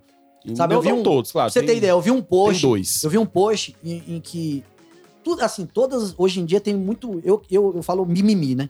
Tem muito mimimi de várias, vários grupos, várias tribos. Então tem o mimimi Minorias. do LGBT, do LGBT, que é LG, não sei o que, tem um. LGBTQIA+, Isso, é, Plus. P. É, é isso. Arroba E 1, aí 2, tem- 3. e aí- P agora também? Colocaram um P. É, tem um P, tem um mais. de A Bota Amazon, velho. De A a Z. Não, e aí mas fora Amazon isso. é de AN, né? Não, é A a Z. teu- é teu- Sacou? E aí, Muito ruim. A piada Não, foi mas ruim, mas o essa é F de elefante. Dizem que o mais é o que está por vir. Então, É, se tiver mais acredita- afinal. Ah, eles colocaram o P, que é do pansexual. Que é tudo. O cara se Então, apaixona mano, por tudo. Você faz assim, ó, faz igual expressão regular. Você coloca de A a Z e 0 a 9. Cobre tudo. Co- É verdade. Não, mas Boa. quando você cobre tudo, você exclui as minorias que precisam ser citadas. Oh, meu Deus do céu. Vamos continuar. e aí, vai. não, e aí vou Eu não quero me estressar, não. E aí, eu pegando, pegando esse ponto, também tinha outra minoria que são o quê? As pessoas, os negros, né? Que eles se consideram, pô, a gente é prejudicado. Se e bem que negro não é minoria no Brasil, né? Eles compreendem 56% da E população. aí veio, veio. É, pessoal, IBGE é pra É, vocês. não. É, E aí eu vi um post. Eu vi um Trabalhamos com post dados. Que, eu, eu vi um post que falava assim, né? É, quando nós vamos ter um presidente negro no Brasil? Ele vai. Aí, aí colocava, né? Até um. Tem um cara que fez um, um- um post no, link, no, no Instagram. E ele falava, né? o- quando tiver um negro no, no poder, ele vai ser parado pela polícia. E ele vai ser apontado e vai ser incriminado e não sei o quê. E aí eu fiquei olhando, eu falei assim, meu, o que vai resolver o Brasil não é ter um negro no poder, não é ter uma pessoa que é LGBT no poder, não é ter um branco no poder, não é ter. Meu, não é o cabeça lá que vai mudar. O que vai mudar somos nós. Somos nós. A nossa atitude, o que eu faço hoje, sabe? O que eu tô plantando hoje? Se eu planto educação para minha família, para meu filho, eu tô melhorando o Brasil. Agora, tem muitas pessoas que colocam filho no mundo não quer dar educação, não ensina, não mostra o caminho, sabe? Eu acho que assim, ó, é, é, eu, eu olho pra mim, eu gosto muito de gráfico, ho- hoje no meu trabalho atual. Eu trabalho com muita análise, trabalho com muito gráfico. Com dados. E aí eu olho a Gabriela minha vida, Priori. eu, eu olho a minha vida como um gráfico. Eu olho a minha vida como um gráfico. Então eu nasci, a minha avó pegou pra criar, me deu todo o princípio, o caráter. Então nesse gráfico aí, ela conseguiu fazer que meu gráfico Ascendente, né? ascendente. E aí, com isso, meus filhos, ele vem também, eu tô procurando dar pra ele aquilo que eu não tive e que ele possa ser um pouco melhor que eu. Então, logo, é, a tendência é o quê? As próximas gerações da minha família é, ser muito melhor do que eu, né? Um exemplo, um- um- meus pais, que são meus avós, eles não tinham carro. E hoje eu tenho carro. Então, isso aí eu já vejo como uma evolução Sim. do que eles... Que eles A eram casa própria até mais novo também. eles, eles eram muito simples. Dá um exemplo. Eu morei em Pernambuco na casa de barro durante um tempo. E aí meu pai me acordar, sempre me ensinou a acordar às 5 da manhã. A gente ia pro rio, tomar banho de rio, 5 e meia da manhã. A água gelada. Ele falou: não, fica tranquilo, isso aqui é pra, pra te purificar, pra poder te dar alegria. E você ver que a natureza é de Deus e tal. E a gente tomava banho no rio de 6 da manhã. Aí ele depois ia pra. pra, pra um- ele tinha um terreninho perto do, do quartel. E aí, nesse terreninho, ele plantava mandioca, plantava um monte de coisa. E a gente ia lá, colhia, vinha pra casa, cozinhava mandioca, cozinhava os itens ali. E aí eu fiquei olhando, eu falei, meu, você vê que como era a simplicidade, sabe? E aí é, é, foi algo bem, bem legal que ele construiu uma casa por fora da, da casa que a gente morava. Então a gente morava na casinha de barro e ele foi construir uma casa de tijolo por cima da casinha de barro. Muito louco a ideia. E aí depois ele cobriu a casa de fora e desmanchou a casa de dentro. A sala era enorme, porque cabia uma casa dentro da sala. e aí, e aí o, o louco é que eu. Quando. Eu, me- assim, a gente tinha uma televisãozinha, preto e branco. E a televisãozinha quebrou. Aí ele foi e comprou outra televisão preto e branco. Meu, era assim. Eu, me lembro do primeiro videogame que eu ganhei. Eu ganhei um Atari. Depois eu ganhei um Super Nintendo. Depois eu fui na Feira do Rolo, troquei. os- eu gostava muito da Feira do Rolo, cara.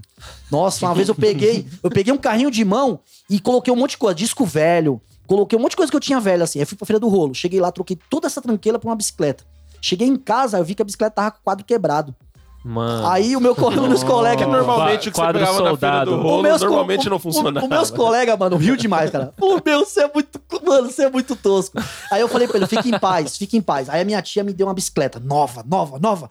Aí eu falei: meu, o que, que eu faço com essa bicicleta? Eu vou na feira do rolo. Vou trocar. Aí chegou um cara. Não, olha só, bicicleta nova, nova, nova. Aí eu falei, vou trocar. Aí chegou um cara, eu falei assim, e aí, ó, essa bicicleta nova aqui, não sei o quê. Aí ele falou, ó, eu tenho uma bicicleta e um ventilador. Eu falei, mano, fechou, dois por um.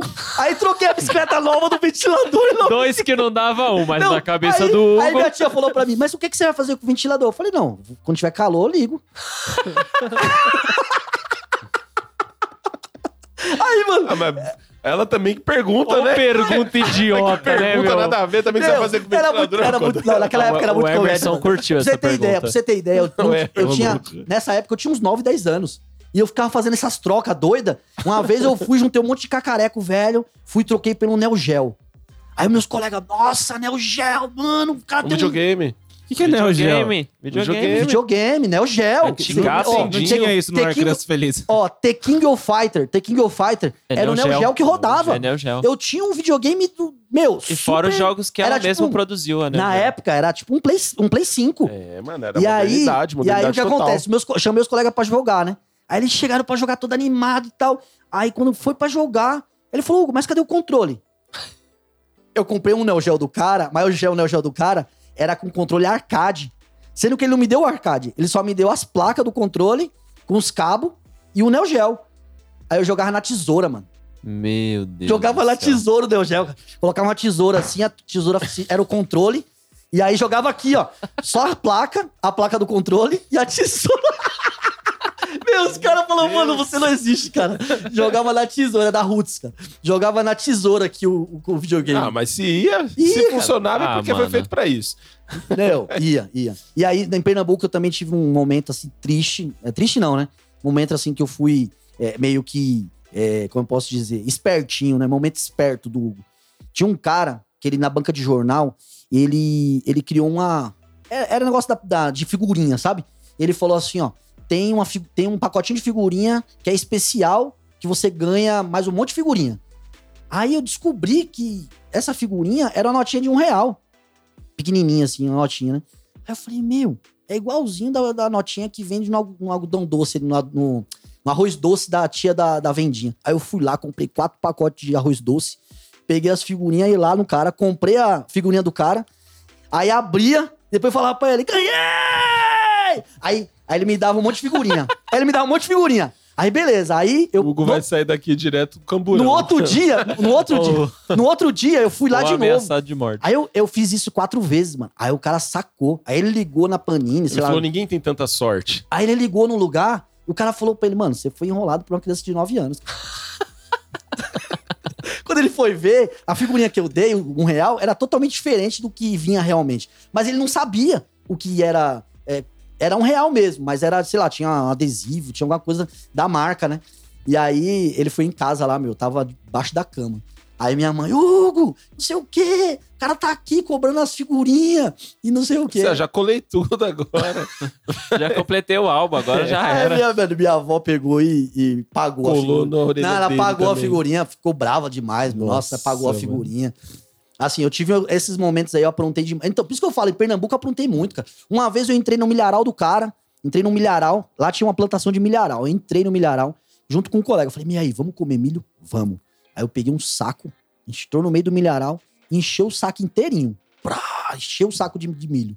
Aí a gente saiu, aí eu cheguei em casa muito contente, meu. Nossa, tem milho demais e tal. E lá em Pernambuco tem esse negócio de festa junina, você acende a fogueira na frente de casa. Você, todas Ah, as era? casas têm fogueira, todas. Quando eu vim pra São Paulo, eu falei, meu, esses caras aqui é muito não tem fogueira, não tinha, não tem é, carnaval, não tinha nada. Ah, tentaram uma vez aí, o prefeito quase morreu, aí os caras cortou.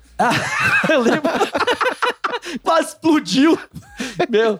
E aí, o, o- na festa junina lá, eu cheguei em casa com esse milharal. Você é louco. Aí, quando eu peguei tudo, descasquei, era tudo boneca, cara. Sabe o que é boneca? Não. Quando o milho é novo, ele tem um monte de pelinho, É assim, ó. verdade, o cabelo. Cabelo. O cabelo do milho. E aí, quando eu tirei, Nossa. era tudo boneca. Aí, meu. Não minha, servia pra nada. aí a minha, a minha tia tinha raiva de mim, né? Ela morava lá em casa. E aí ela tinha muita raiva. Aí ela pegou e, e falou pra vizinha. Aí a vizinha pegou e falou: Ó, o Hugo roubou um saco de milho. Aí eu peguei esse saco de milho e dei fim, né? Joguei fora. Aí a vizinha pegou e foi lá no cara, mano. Foi lá no cara. Ai, meu me denunciou, me denunciou. Foi lá no cara e falou: Ó, ele roubou um saco de milho. Aí, eu- aí a mulher, o cara nem falou nada. O cara, ela me levou no cara e para falar na frente do cara. Aí tá lá, eu, ela, minha avó, o cara. Aí ela falou: Ó, o Hugo roubou um saco de milho. Na hora, o cara foi usado por Deus. O cara olhou pra ela assim, falou: Senhora, essa plantação de milho aqui, eu não notei falta de nada. Falou pra, pra mulher, mano. Nossa, a mulher ficou muito doida. Falou, como? Mas eu vi um saco de milho. Falou, não, se, se pegou alguma coisa aqui, é criança. Pegou um- uma boneca só. e- Mas a produção do cara era muito gigante, cara. Não tinha como ela... Não tinha nem como. Não, não tinha, não O cara não tinha um inventário, né? Não, é, não, não tipo, tinha. Não, a plantação é muito monstra. Você vê É a tipo plantação Tio Patinhas do sem milho. fim, sem fim. É, não, a plantação... Sabe aquelas plantações sem fim? Você é louco, a gente entrou no Parecendo um meio... filme de terror, né? Não, É, é- Do nada apareceu uma marca lá dos Não, alienígenas. ó, assim, o que eu... Um espantalho pessoal, quando eu vim morar em Osasco, quando eu vim morar em Osasco aqui, o pessoal falou: nossa, cuidado que é perigoso. Olha, teve uma chacina no bar. Eu falei, meu, chacina no bar? Mas eu não frequento bar. meu, nunca vou ser assassinado por uma chacina no bar, meu irmão, porque eu não frequento bar. Né? Os caras que morreram no bar são pessoas que frequentam. Duvido que aquela senhorinha que nunca frequenta bar ia morrer no bar. Só morreu no bar quem tá no bar. É, quem não frequenta, sentido. né? Não, não tem como.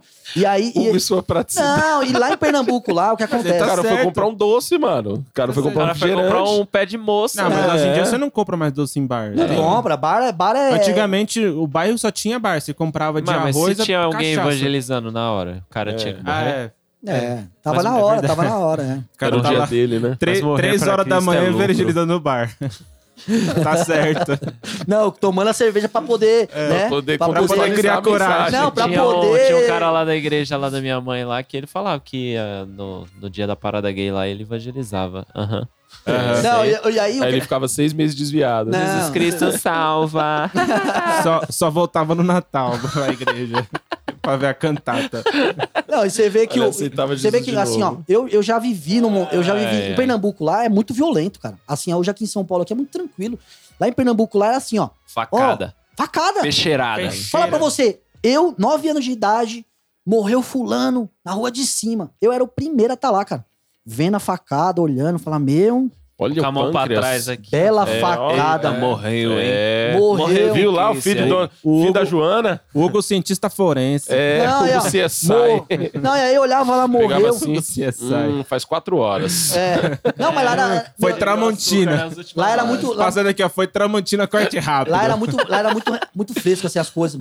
O cara acabou de morrer, o pessoal vinha gritando na rua, a gente já ia voltando, Já subindo. avisa, interiorzão, né, mano? Meu, já voltava correndo. Já, Flash aqui, deu um raio aqui dentro da Passou um sala. raio vol- aqui. já voltava ontem lá no- correndo. E assim, eu peguei várias cenas assim. De o cara tomou facada aqui, um colega meu foi subir no pé de goiaba, ficou pendurado assim com o braço no pé de goiaba. Aí o cara fez igual o Joab quando matou Absalão, né? Veio correndo e cortou a cabeça dele com a espada. Não, a, ó, a cena mais bizarra, a cena mais Ai, bizarra que eu, que eu presenciei em Pernambuco lá, foi um colega meu que mora na rua de cima. E hoje ele é evangélico. Mas antes dele ser evangélico, Deus encontrou ele por causa disso. Porque ele, lá em Pernambuco, hoje tem o Uber, tem o pessoal que pega o frete na frente do mercado. Antigamente, lá em Pernambuco principalmente, era carrinho de mão. Você fazia a compra e as Sim. pessoas te levavam a tua Tinha um compra no moleque carrinho lá de na mão. porta Sim. já. Ele brigou no- na, na frente do mercado com esse carrinho de mão. E o cara começou a brigar, brigar. Ele simplesmente pegou uma, uma madeira que tava cheia de prego e tacou na cara do menino, cara. Ô, louco. Nossa, mano. Meu, foi Deus, muito mano. doido, foi muito doido. Ele simplesmente pegou e, Tipo Pô. The Walking Dead, né? meu, regaçou a cara, abriu a cara do menino. Nossa. O moleque sangrou demais. Falou, o cara, a mulher que tava lá falou, meu, foi um balde de sangue. E ele morreu? Não, sobreviveu, cara. Sobreviveu. Aí esse menino aí foi quase preso, foi quase preso. Caraca, Cara, não vocês estão morreu. rindo, mano. Moleque ruim da bexiga, Eu velho. achei que, o, ca- achei que o Hugo tava vendo o corpo, mas não, o cara sobreviveu. O cara Ele sobreviveu. não morreu, mas ele, quando ele toma suco, ele, Tipo o Loney Tunes. O cara deixou, o cara deixou ele todo, sabe? ele toma O suco. Frajola toma uma par de tiro, toma cinco E aí, e aí, 50 o- e aí também. depois disso, o cara teve encontro com Deus, mano. Também? O cara teve encontro com Deus, porque ele falou, meu, ou você vai ou você vai morrer, mano. É. Mas esse cara, antes disso, ele brigou com o povo de pedra. Lá tinha isso, mano. Em Pernambuco tinha briga de pedra, cara.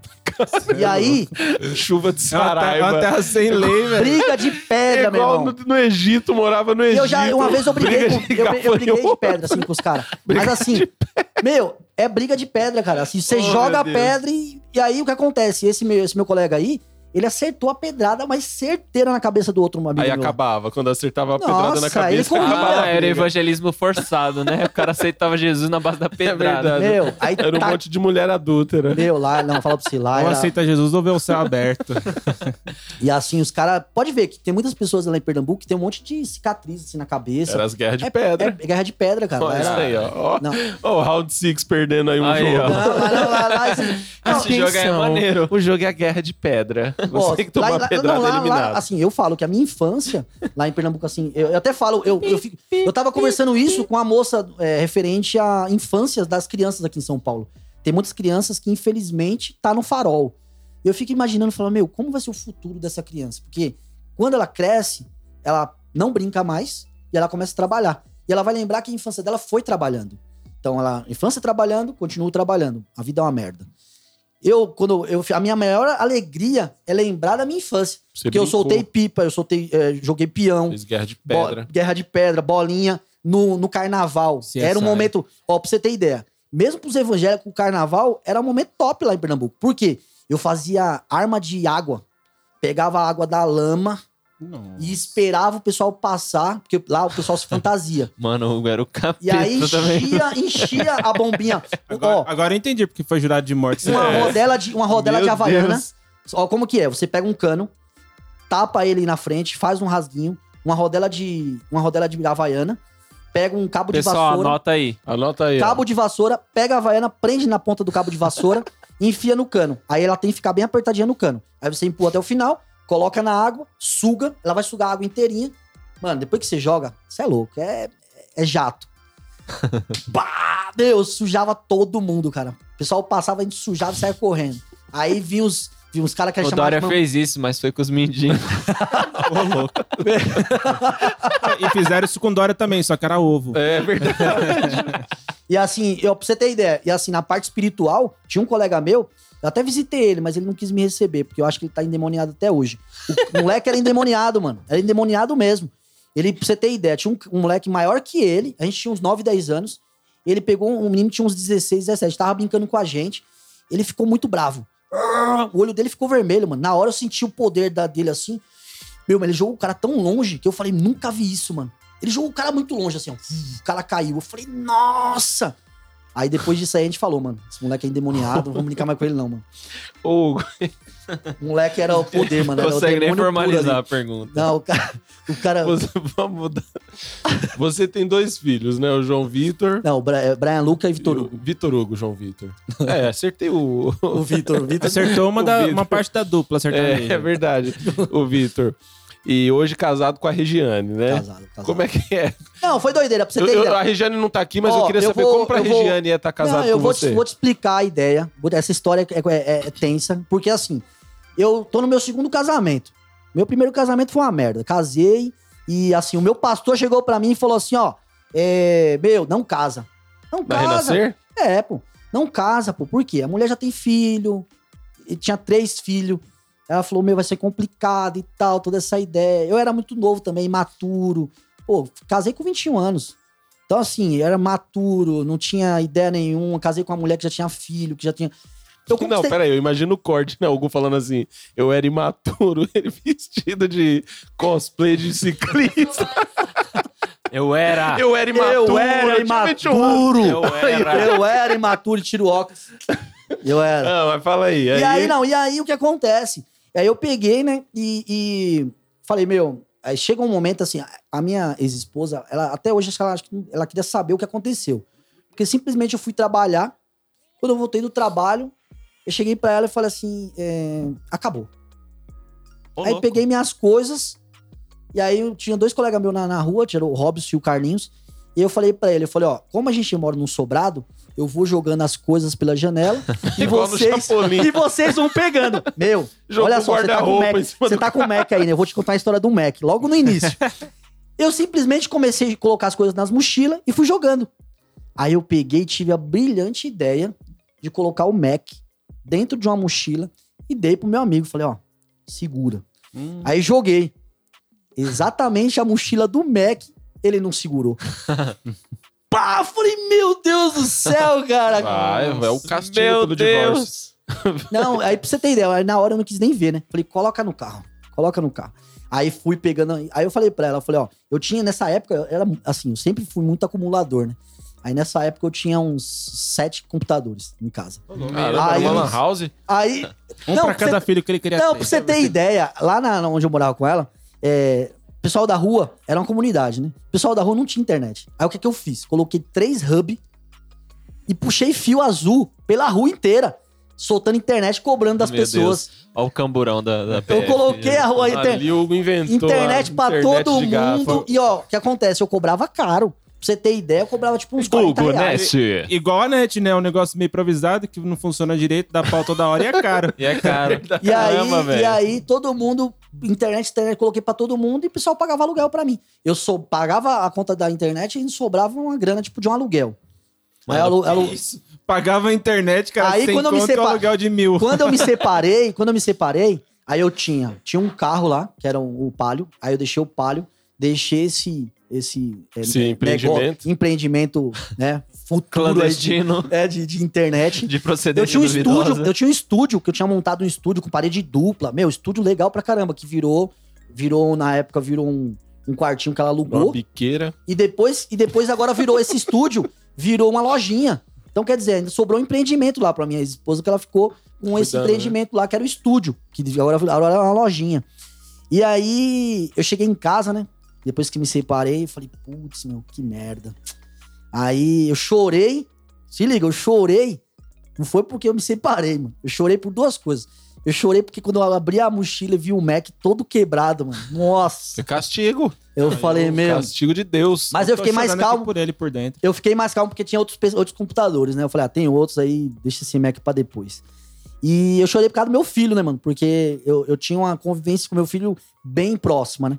E aí, pô, ele ia ficar longe, pô, mesmo, mesmo que a gente more perto, mesmo assim não tem a mesma a, a proximidade e tudo. E o engraçado disso aí, que depois que eu me separei, meus colegas, mano, começou a, a, a fazer uma lista, cara. Pô, quem o Hugo vai poder é, ter de namorada agora? né? Separou, tá solteiro. Isso No- que é parça. No dia seguinte, Bom ó. amigo é esse aí. No dia, Você tinha no, duas pessoas. no dia Ele seguinte. foi beber o morto, que era o casamento. No dia seguinte, no dia seguinte, eu fui lá no centro, dei entrada no divórcio e a minha esposa não acreditou que depois de 21 dias chegou a intimação do divórcio, já com a com a intimação de pensão. E aí ela e depois assim, o que acontece no brasileiro?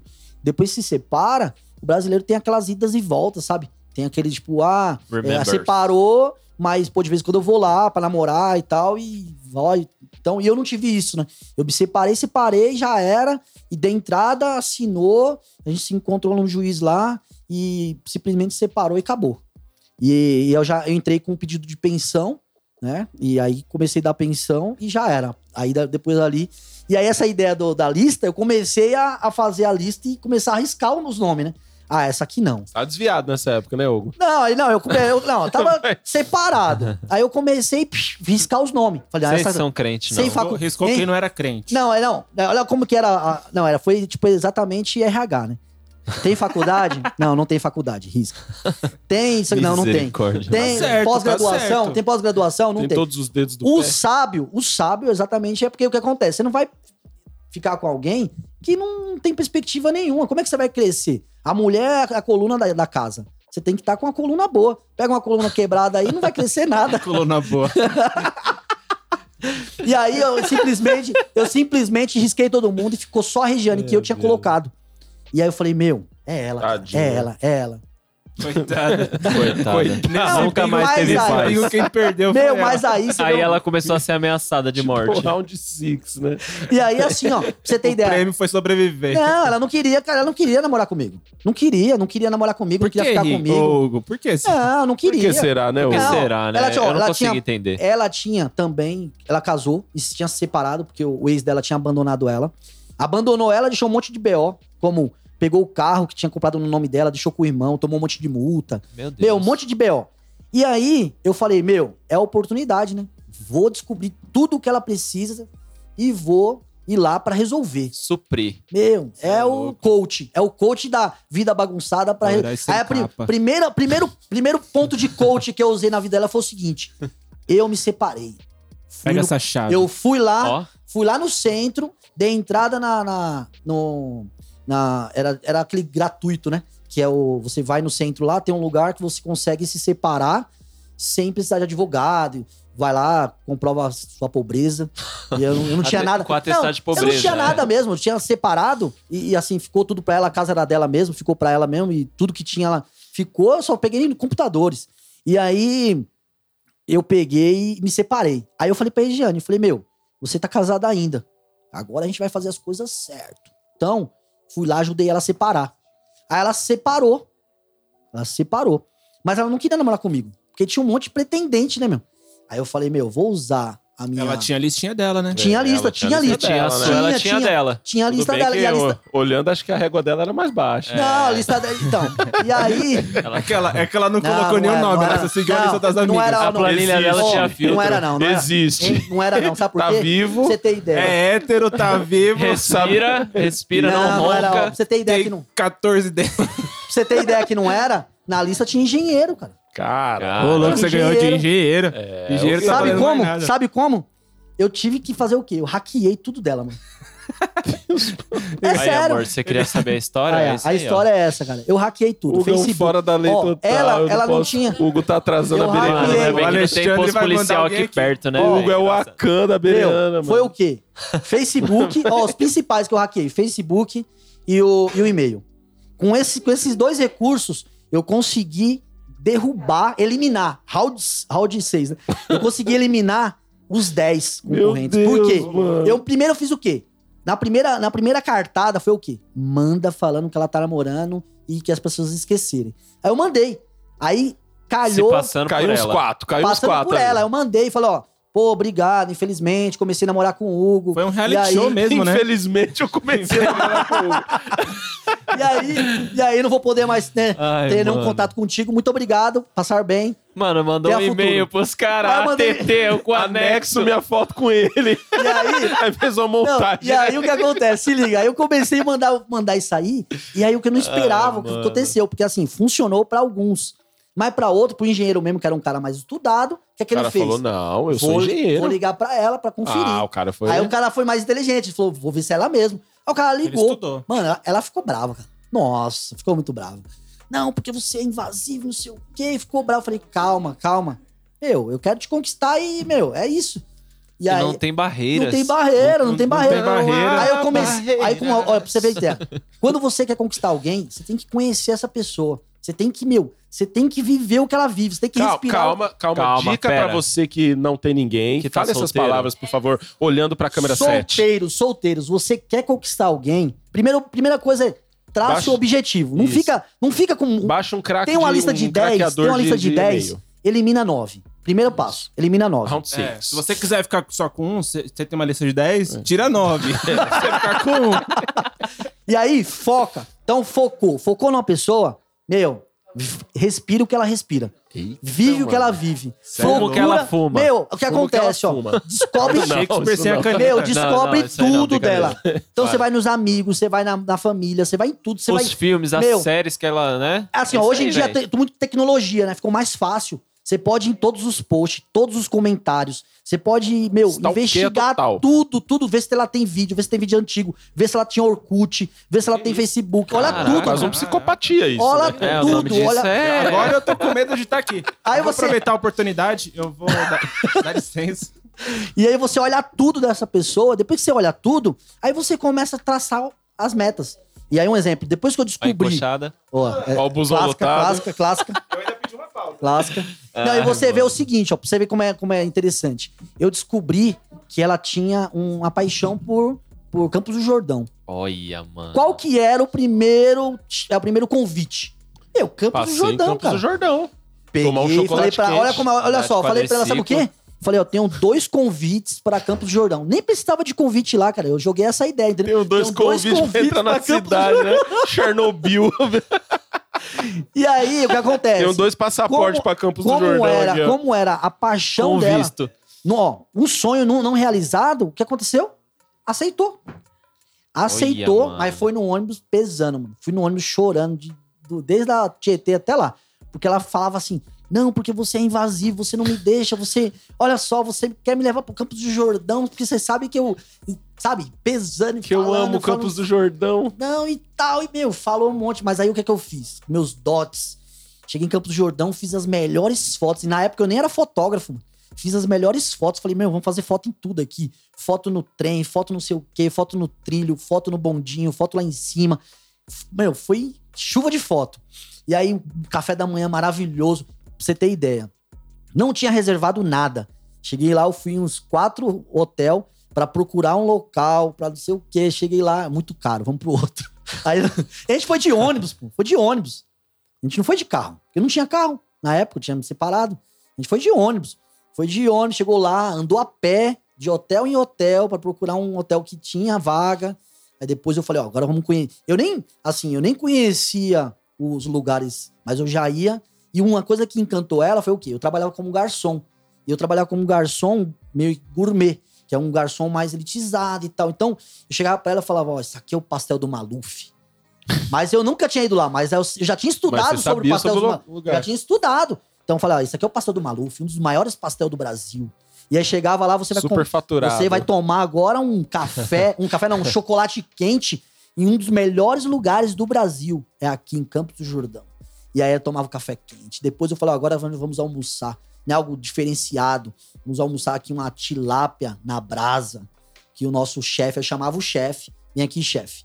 Apresente o prato pra nós. Nossa, aí se encantou, né? Eu Falei, meu, comecei a jogar toda essa. Falei, ó, você vai, você, vai ter uma, você vai ter uma vida gourmetizada, né? Falei, aí ela ia comer, eu falei, não, calma, o talher é assim, assado. Eu falei, por que você não trouxe a colher? Eu Falava pra garçonete.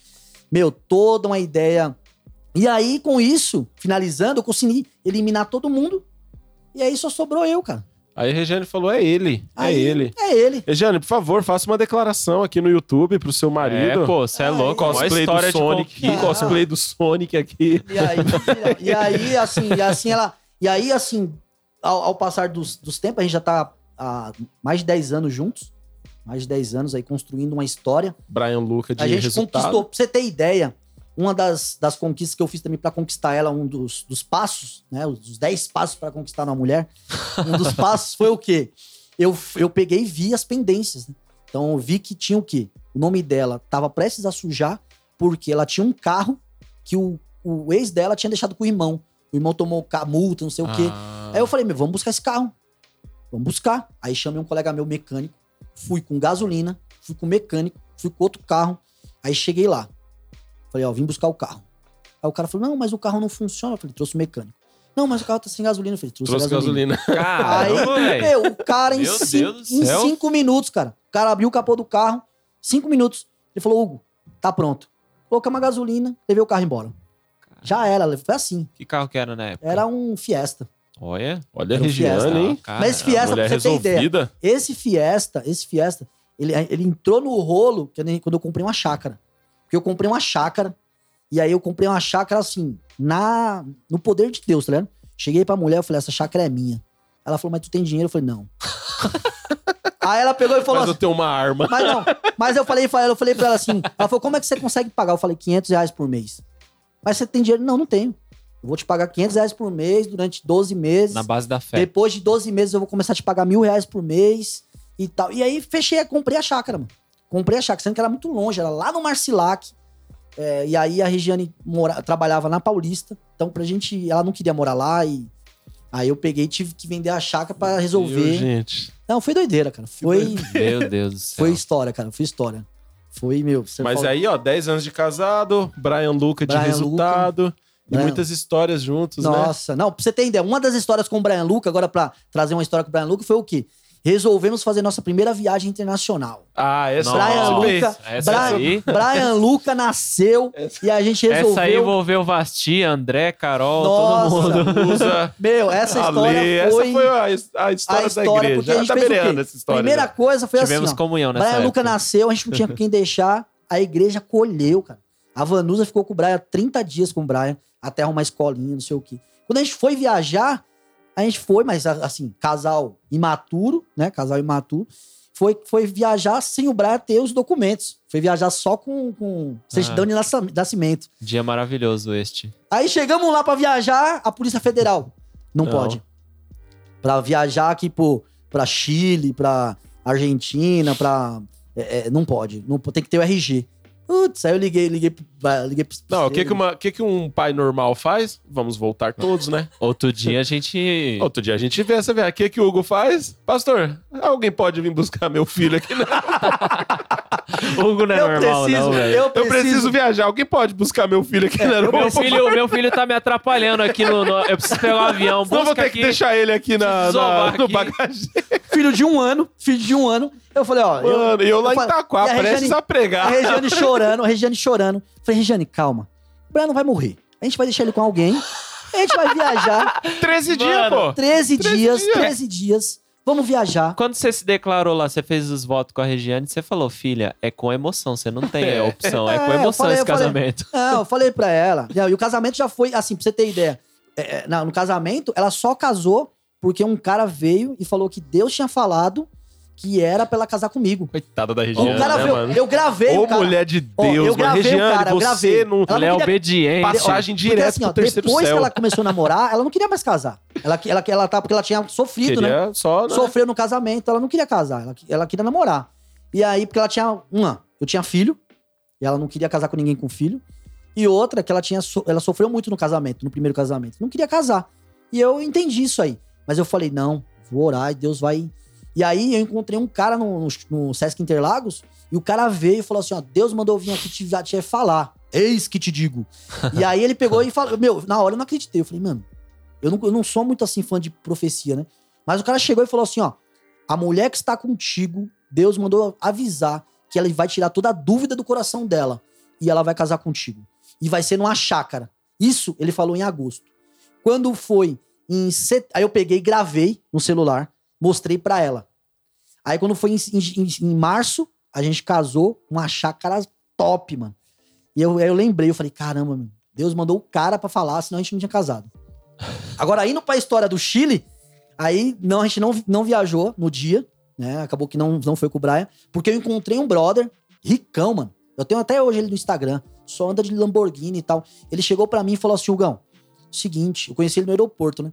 Ele falou, ó, é, eu vi o teu caso aí, existe um poupa-tempo lá em Guarulhos, que quando você não consegue viajar, você remarca pro dia seguinte, por causa de documento, vai lá no poupa-tempo de Guarulhos, você tira o RG emergencial, sai na hora, e você viaja amanhã. Eu falei, meu, é Show isso. de bola, salvou. Resolveu. Na hora, eu fui pra mulher, paguei, ga- gastei mais quase mil reais, remarquei a passagem pro dia seguinte, que ainda consegui um preço bom, porque para remarcar pro dia seguinte, É, verdade. viagem internacional. E aí, remarquei no outro dia de manhã, fui lá, tirei o RG e no outro dia viajamos. E assim, meu, foi uma viagem muito doida, cara. Foi muito louca, porque os lugares muito top. E assim, uma das histórias mais loucas que eu tive lá no Chile foi exatamente quando eu, eu resolvi ir pro Carrão del Maipe, que é um, é um lago no meio das montanhas, Top. sem excursão. Você foi nesse aí? Mas eu Ai, fui com sim. excursão. Fui É. com pessoas sérias. Esse aí é, é o modo, modo Nutella. É o modo o modo, o modo O roots, modo raiz é você ir. modo raiz é você ir. A chibata. Sendo né? que, pra você, pra você ir, você vai até a cidade de Carrão del Maipe. Da cidade de Carrão del Maipe até o local é mais 50 km. Caramba. E eu não sabia, assim, que era 50 km. Eu falei, eu vou de ônibus, vou, vou, vou, vou chegar lá. Meu, quem disse? Quando eu cheguei lá, a mulher falou, ó, é 50 km. É, você não consegue ir. Eu falei, não consegue, consegue não. Aí eu peguei e consegui um Uber clandestino. Contratei um cara Mano, o clandestino Hugo é lá. todo ilegal, velho. Mano, eu consertei. a- a- Às vezes eu duvido se o nome dele é Hugo. Contratei um Uber clandestino. E aí eu percebi, eu falei pra Regiane, eu falei, fica calma. Fica calma, vai dar tudo certo, mano. Não tem nada. Confia. Confia. Por que, confia. que vai dar errado, Entrega, né? O que, que ele tá dizendo que A vai dar gente errado? tá aqui num país que não é o nosso, não falando a língua dos caras, mas vai dar tudo Confia, certo. Contratei um Confia. Uber. É, é- que não existe uma, uma- um Não, só- registro o, dele. carro, o chassi do carro Só não falava existe graças, no mundo. graças, graças, Graças. graças, graças. E aí eu cheguei pro cara. E aí... Era só graças, graças, graças. E aí cheguei pro cara e falei, meu, vamos fazer assim, ó. Primeiro você vai levar nós no, nos vulcões, lá no, nas águas quentes. Então eu fui nas águas quentes, na banho de lama, essas paradas. E eu falei, no pôr do sol, você me leva lá no Carrão Del Mar, porque eu quero fazer umas belas fotos do pôr do sol, pá, não sei o quê. Beleza, ele levou lá e eu percebi que o carro dele tava meio barulhento, assim, meio blá blá blá blá blá blá. Falei, meu. E eu aqui dentro, assim, esperando, falei, meu, será que vai quebrar esse carro? E aí a minha, preocupação não era nem de o carro quebrar, era a preocupação de não conseguir tirar minhas fotos, porque eu amo foto, né? Falei, meu, não vou tirar minhas fotos porque esse carro vai quebrar. aí ele levou primeiro pro, pro Pro banho de lama. banho de lama, tomei um banho de lama tal, foi muito show. Depois a gente começou a ir pro Carrão Del Maipe, 50 km na beira da montanha. Isso, zigue-zague. É. Chegamos lá, um frio, um vento, não tinha É ninguém, não tinha ninguém. Aí a gente fez as fotos, tudo. Quando a gente ia voltar, meu, o carro quebra, cara. Meu Deus. O carro quebra no meio das montanhas, Mano. sem ninguém. E aí o cara vai pra cá, vai pra lá, e começa a falar lá é, espanhol, não dá pra entender nada. Ele, blá, blá, blá, blá. Xingando, e ele fala, errou. ele fala bem rápido. Errou. Ele fala bem rápido. Errou. blá, blá, blá. Eu falei, meu. e Erro de aí, mama. Enquanto ele reclamava, eu começava a tirar foto, né? Então, vamos fazer uma pose aqui, tirando foto, sei o quê. Você não começou a escurecer, mano. E aí o Brian parece que sentiu a tensão. Aí o Brian explodiu, cara. Porque ele simplesmente a gente colocou ele pra trocar a fralda dentro do carro do cara. E quando abriu a fralda, pum!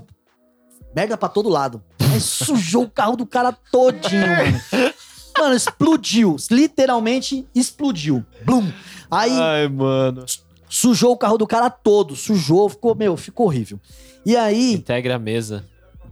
eu falei, eu falei? Pode vir. pode vir, pode vir, pode, vir. Pode dar Sim. o... Pode vir. A gente Pode- faz a pode- o. André, o André precisa Pode ir embora. É, pode, pode vir que tá, tá, tá tranquilo. Pode, pode, vai, passa aí. Não, de boa. E assim, ó, você vê que e nessa, nesse momento aí, eu falei pro cara, né? Eu, eu cansei de ver o cara sofrendo. Eu falei pro cara, deixa eu usar meus dots. Aí cheguei lá, vi o que tava quebrado, que era o freio, sabe? Aquele, Nossa. a gancheira do- de, de colocar as pastilhas. Aham. Ela quebrou. Aí eu falei pra ele. Aí eu fui, peguei um arame, peguei a gancheira, amarrei na mola, sabe? Onde punha as pastilhas, amarrei na mola. Falei pra ele, cara, vamos embora. Aí eu, eu tava escurecendo. Falei, meu, não posso deixar minha esposa e meu filho aqui, né? Parei um carro de um desconhecido na rua. Falei, você desce até a cidade. Aí coloquei eles nesse carro do desconhecido. Falei, ó, deixa eles na cidade aí pra mim. O cara segurando uma peixeira de máscara. Eu desço. Desço sim. Aí, Pode deixar. Aí, aí eles, eu falei, porque se eu, mor- se eu morrer com esse louco aqui sem freio na, na, na montanha, vai morrer só eu. A família continua. Aí foi a Regiane e o Brian no carro, depois que o Brian já tinha arrumado. E o cara só reclamava do fedor de merda dentro do carro dele. Cara- Mano, o Brian explodiu dentro do carro e o cara só reclamava, mano. Que E aí- viagem fantástica. Não, e aí, e aí eu, eu Muito falava melhor pro que a cara, minha, mano. eu falava- muito, velho. eu falava pro Desculpa. cara, eu falava Eu vou pro cara. viajar com o Hugo agora só. Não, eu Não, só vou viajar com o Hugo, velho. Eu- A minha não teve nada disso. Mano. Uma van com ar-condicionado. Vou perguntar pro Bob teve- se tem emoção com.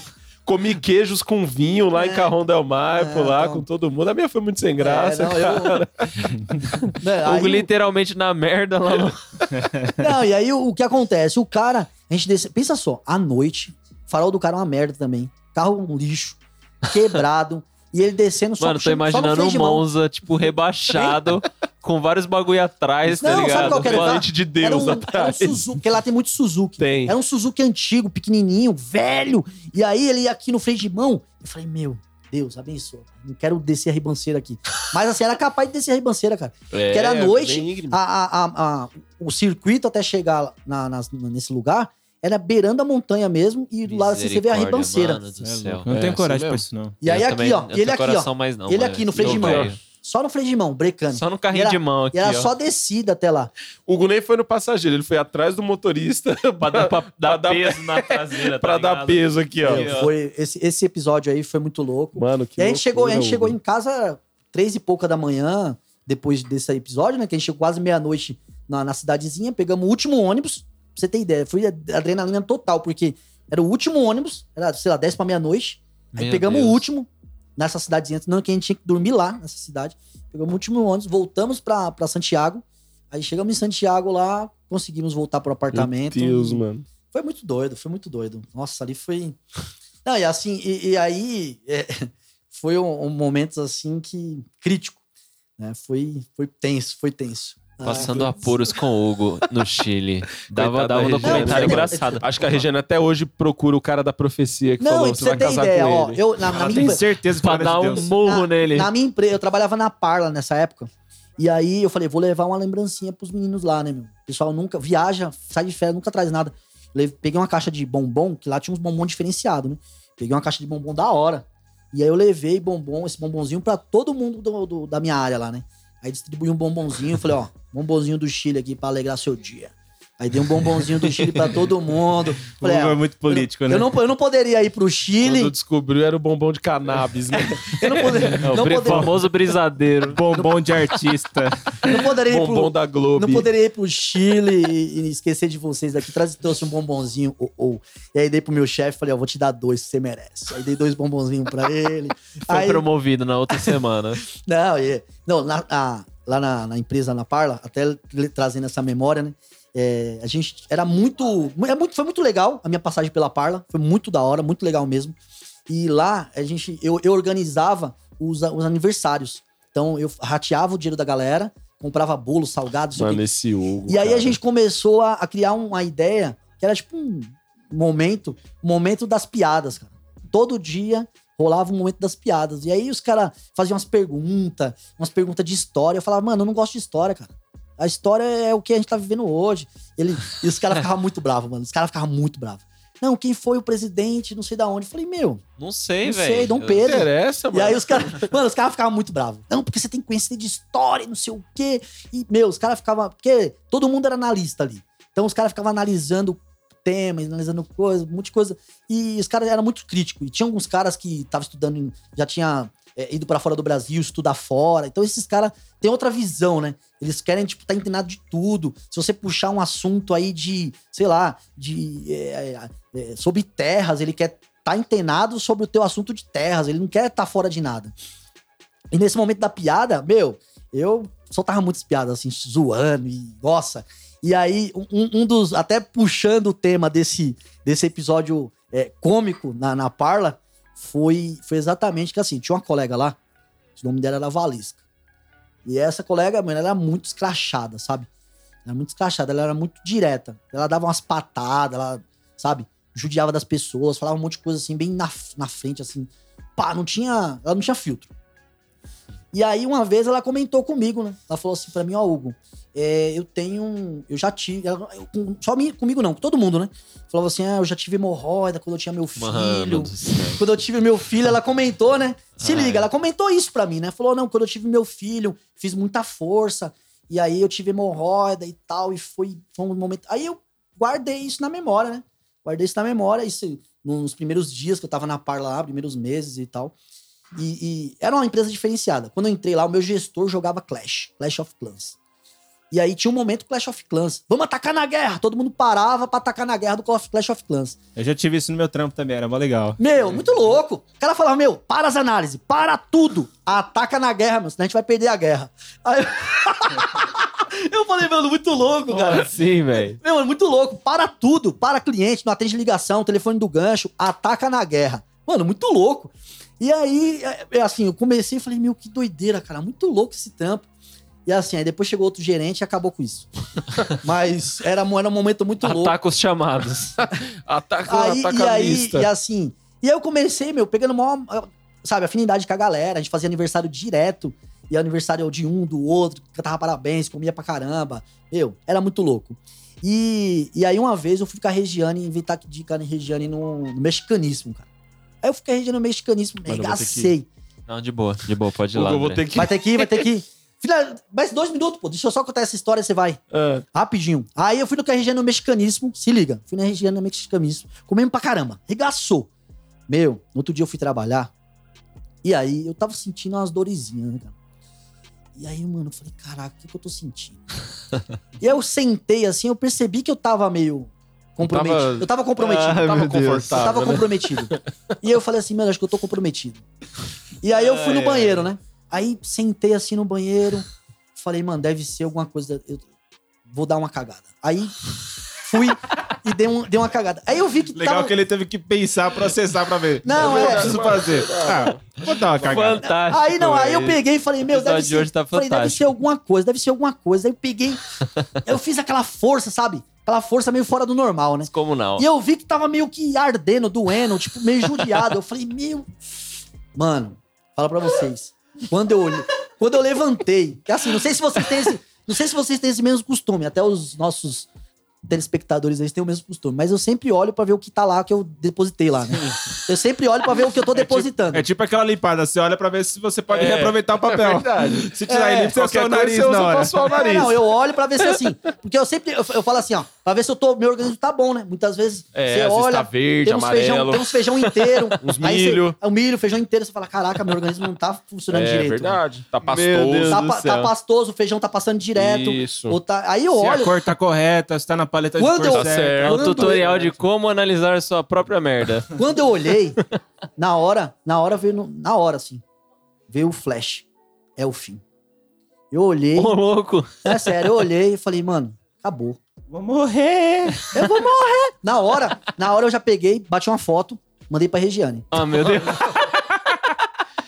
Coitada da Regiane. Bati uma foto, falei, nem, ó, nem todo herói usa capa. Regiane não usa. bati uma foto, Regiane. Porra, cara. pelo amor mandei de Deus. duas fotos pra ela. Mano. Primeiro eu mandei uma foto do vaso, bati uma foto.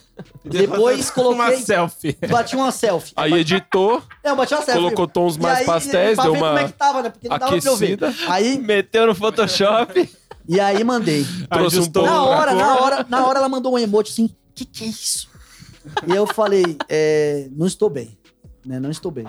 E aí na hora, Desceu assim, pra mim. na hora, na hora eu já, eu voltei pra sala, eu voltei pra sala e tô aqui assim, ó, ó, de lado na sala. Estou de lado na sala aqui, ó. Aí eu lembrei, aí eu trouxe, a, eu trouxe a memória, né? Eu trouxe a memória, eu trouxe a memória da Valesca. Eu tô aqui do lado na sala aqui, eu, eu trouxe a memória, né? Falei, meu, ela já teve. Deve ser o que eu tenho. Valesca, vê essa foto.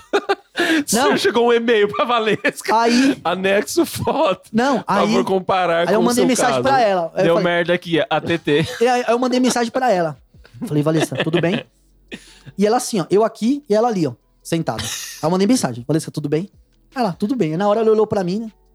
Eu falei, Valesca, vou te perguntar um negócio. Aí ela olhou, Aí eu falei, Valesca, Meu é, quando você teve hemorroida, sangrou?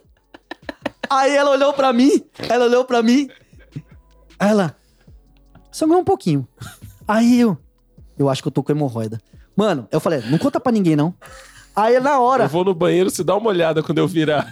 aí na, não, Mano, eu nunca vou no mexicano, velho. Mano, dessa. Não, Aí- não faça isso. aí na hora, na hora, eu falei assim, não conta pra ninguém não. Aí na hora, ela levantou. Galera, o Hugo tá com hemorroida! Mano, mano, pensa na cena, moleque.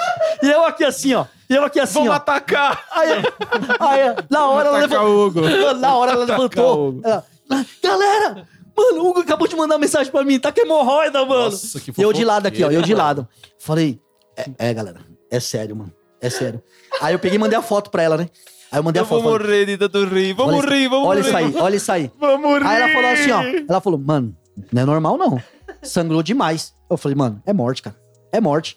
Aí na Você hora, mostrou a foto pra ela? mandei do, do vaso, mandei a foto do vaso. Insang- Mandou, mandou a selfie também? Mano, não, a selfie não, mas eu mandei a foto do vaso. Mano, mas eu fico. Não, é sério, eu sério pra você. A água ficou puro sangue, mano. Até Mar escorreu. vermelho. Até escorreu assim, ó. No, sabe quando, quando pinga assim na lateral e escorre? Ficou aquele meio pastoso assim. Eu falei, meu. Gente, nossa. vamos encerrar esse episódio. Não, por ai. favor. Não, Ô, na hora vai do almoço. cortar, Certeza que tem gente almoçando. Não tá mais almoçando. A porque vai comer mais um Não, aí, sarapatel. aí o que acontece? Cheguei pro meu chefe, né, mano? E assim, eu, eu sempre fui muito preocupado no trampo, né? Eu falei, meu, eu não vou falar pra ele que eu tô indo no, no médico. Ele vai pensar que é enro- enrolação, né? Ah, tá, tá enrolando, não quer trampar, Miguel. que é migué e Migué. tal. Cheguei pra ele e falei, ó, cheguei bem na, na manhã, falei, ó, é, tô passando um- uma necessidade aí. Infelizmente eu vou precisar ir no médico. Aí ele, o que que foi? Eu, então, eu falei, não, é, eu vou te mostrar, cara. Eu, Meu pai. Aí eu mostrei pra ele, mano. Na hora ele já, não, Gão, não, Gão. Falei, mano, é sério, cara. Tô, ó, isso aí, ó. Sangrando igual mulher menstruada. Aí ele olhou e falou, mano, corre pro médico, mano. Quer um táxi? Falei, não, não, não. Eu vou no meu carro mesmo. Eu vou meio de ladinho assim e tal. Aí, na Ele hora. vai no banco do passageiro dirigindo. Não, na hora, na hora, o que acontece? Já vem na mente. Pergunta pra Valesca como é a experiência. Aí eu cheguei pra ela e falei, Valesca, eu vou no médico. E aí, o que, que você me diz? Ela falou, Hugo, se o médico falar pra você que ele vai te examinar, cuidado. Cuidado, Eita, porque. bexiga. Cuidado, porque ele vai falar assim que não vai. que ir, mano. Vai Vai. lá, vai lá, pode ir lá. Ele vai falar, cuidado que não vai doer nada, mas ele vai, te- ele vai acabar com você, mano. Ele vai acabar com você. Aí Meu eu falei, Deus meu, ele vai céu. acabar comigo? Como assim? Ela falou, ó, fala pra ele, fala pra ele acalmar, mano. Fala pra ele assim, ó, e, e de boa. Meu, eu cheguei, eu cheguei no médico. E aí, pra minha infelicidade, a porta, a porta tava quebrada, cara. Pega na mão dele, cara. Pode ser ruim. Álcool em gel, álcool em gel pra ele. Álcool em gel. E aí a, a porta tava quebrada. A porta quebrada. Aí eu cheguei lá, eu falei, meu, não acredito. Aí ele falou pra mim assim: calma aí que eu vou chamar uma enfermeira pra segurar a porta. Porque você vai precisar ficar numa posição aqui. Pode ser que entre alguém, aí vai comprometer e tal. Eu falei, não, tudo bem. Tô nessa condição aqui, tá, tá triste. Aí o médico, esse doutor aí, né? Sei lá, que era um, acho que era inexperiente. Vixe. Aí ele pegou e falou, eu falei assim, ô doutor, eu tô sangrando, né? É, tá complicado. Aí ele falou, não, calma, eu vou, eu vou te examinar e aí eu te dou, te dou um diagnóstico e tal. Eu falei, tá bom. Aí ele falou, falou, ó, fica numa posição aí, então aí eu peguei, apoiei a mão assim na, na maca, né? Fiquei com as pernas abertas e tal. Aí eu olhei pra trás, falei assim, doutor, é, vai com calma aí, doutor. A minha amiga, já falei pra ela, a minha amiga já tinha me avisado que é tenso, né? Rapaz. E aí ele falou: não, tá bom, tudo bem. Cara, não adiantou falar com esse doutor. Eita lá. Sério. Depois, com meus vinte e poucos anos, infelizmente, fui violentado. Mano, o cara não teve dó, cara, é sério. Sem vaselina. Pá! Aí eu. Pô, doutor! Eu tinha avisado. Aí Tá o que doendo, acontece? cara. Aí ele tirou, ele ti- tirou a mão assim, mostrou pra mim. Falou, realmente, tá sangrando. Eu falei, precisou? Precisou? Não, não é possível. Estudou oito Falou. pra isso, Eu não vou véi. almoçar hoje, velho. Não, falou, falou, tá sangrando. Eu falei, doutor, mas eu falei pra você que tá sangrando, pô. Eu não precisava nem disso, eu nem limpei direito já pra poder mostrar pra você que tá sangrando. Eu nem limpei direito. Caraca, velho. Hoje eu não almoço, não. Espero que não tenha nenhum molho na comida de hoje. Mano, Espero foi que não tenso, seja foi tenso. macarronada. Não, foi tenso, foi tenso. molho. Aí, mano, eu falei, eu falei pra ele, eu falei, mano, E aí, assim, Mal aqui. Nossa. pra você O ver, estômago já tá daquele quem, jeito. quem me salvou, quem me salvou foi um outro médico, cara. Achei que foi a Valesca. Eu fui, Achei eu que foi fui a no, Regiane. Não, eu fui no, eu, não, eu falei pra ela, eu falei, meu, você me avisou, mas não adiantou, cara. Esse médico era muito bruto. E ele foi violento, foi violento. e, a- e aí, e aí eu peguei, fui no outro, no outro doutor, que era especialista na, nessa parte De de, de hemorroida, quem sofreu com urologia. hemorroida e tal. E eu fui nele e ele me falou duas coisas que foi um milagre. Primeiro, ele me deu um remedinho lá pra tomar. Já pra dar Ah, não. uma- Antes disso, foi um momento crítico, porque eu, eu inventei de me medicar. Ai, meu Depois desse doutor ter Por judiado. conta, por conta. É, eu falei, não, eu falei, toda hora eu escuto. Vou no- tomar uma dor to- não, toda hora eu escuto na, na Band, em alguns canais, falando sobre é, Proctan. Mano do céu. Mano, eu comprei esse Proctan, cara. Cheguei é uma pomada esse bagulho aí, É, um né? É uma tomada que tem uma- um bico. Eu falei pra. Regiane, eu falei, Regiane, tu é minha esposa, você é a única capacitada a fazer isso, cara. a única com currículo. Aí eu peguei currículo, eu Meu falei, Deus. eu falei assim, aí eu, te, eu Tô dei, o- imaginando a cena. dei o. Proctan na mão dela e falei, vai lá. Aplica aí. Mano, mas assim, ó, Tá eu, ouvindo, né, Carol? eu tentei, Não eu, vamos no mexicano eu nunca. falo pra você, você que... Ô, Hugo, Ó, ô, Hugo. ah. A Regiane aqui. O que tinha no seu café? Esqueceram de passar o filtro. Eu simplesmente, eu simplesmente cheguei, cheguei no. no- é, é, comprei esse Proctano e fui inventar de tomar, eu, eu mesmo aplicar. Você é louco. Quase Se morreu. você tá online aqui, você tem hemorroida, eu já vou te deixar isso. Não use Proctan. Nunca. Nunca, nunca. Vai acabar com você, cara.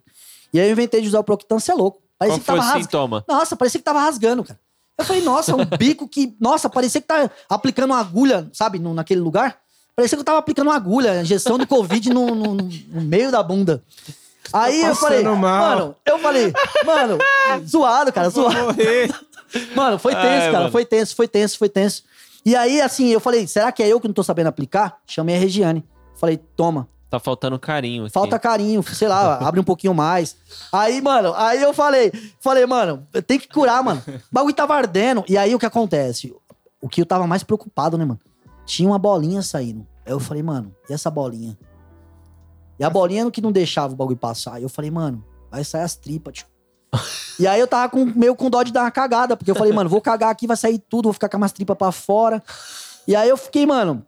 Aí o doutor falou, Eu né? não Falou, consigo nem falar. o doutor falou, velho. tá inchado, mano. Tá inchado. É isso. Tá inchado e precisa. O outro doutor, o bom, né? Aí eu fui no doutor bom, mano. Aí o Aí. doutor bom falou assim: ó, Hugo, calma, calma. Acontece isso. De 10 homens, acontece com 7. Aí eu falei, pô, então não sou só eu. Misericórdia, já tô Não sou só eu. Ele falou assim, ó. de medo. Ele falou assim.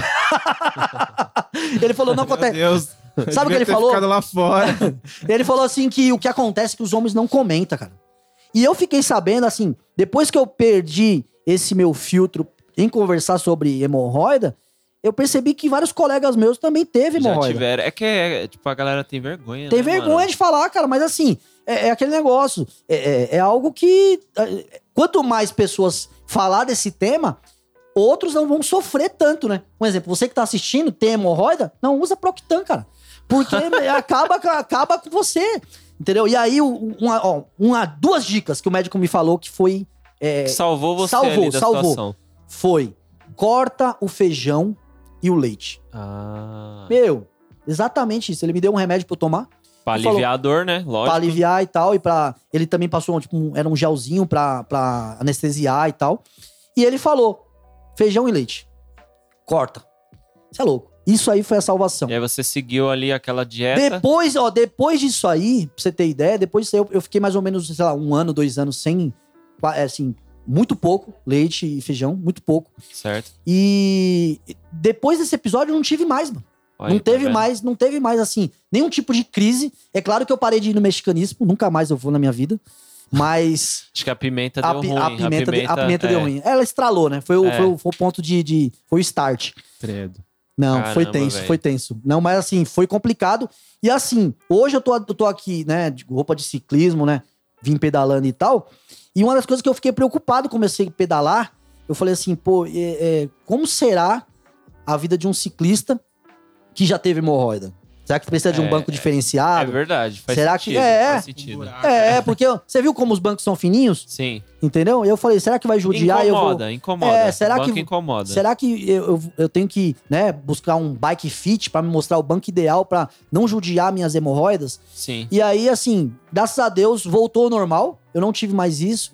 E os bancos que eu tenho nas minhas bikes são, por enquanto, não, não teve problema nenhum. Não incomodou. Já fiz pedaladas longas, tipo, pedalada de, de é, é, 100 km, pô, 80 km. E, e graças a Deus foi de boa. Foi então, curado. fui curado. Então eu falo, mas esse médico aí, pô, realmente eu tiro o chapéu pra ele, porque, pô, é um médico que estudou e Esse sabia. Sabia. Não, e outra, o médico, ele não me pediu pra tirar as calças. Ele não precisou tocar. É um médico, mano, estudado. Ele falou assim: o que, que você tem? Fala. Eu falei. E ele, Fala que eu recei- te escuto. ele receitou, indicou e acabou. Então, assim, É, você vê que. especialista não tem como, né, Mano, mano? é, cara. É diferente o cara, o outro pessoa tocar. O outro, acho que tava pensando que eu tava querendo. é exatamente como eu, eu tava com receio, falando pro meu chefe, que eu tava querendo um dia em casa de boa. Ah, meu Deus Mas eu nunca céu. fui, eu nunca, eu nunca fui desse de faltar no trampo pra ficar em casa sem fazer nada. Sim. Eu, eu, eu- na Parla mesmo, eu trabalhei todos os dias, quase não, praticamente não faltei. Quando eu, precisei não, ir, foi tipo, ah, levar o filho no Ah, médico. coisa... coisas que realmente eu tinha comprovação, mas faltar pra ficar em casa deitado, ou pra assistir alguma coisa, pra fazer qualquer coisa que não tem nada a ver, nunca faltei, cara. Nunca faltei porque eu acho que você tem que ter compromisso, tem que saber realmente o que você quer. Sim, com né? certeza. Tem muita gente certeza. que falta pra caramba e fala assim: minha vida tá uma bosta. É. Cara, você não tem compromisso. Você não tem. Você não honra aquilo que se comprometeu. Né? Então, é, é, eu acho que o médico, ele tava real- realmente assim. Ele, ele tinha um.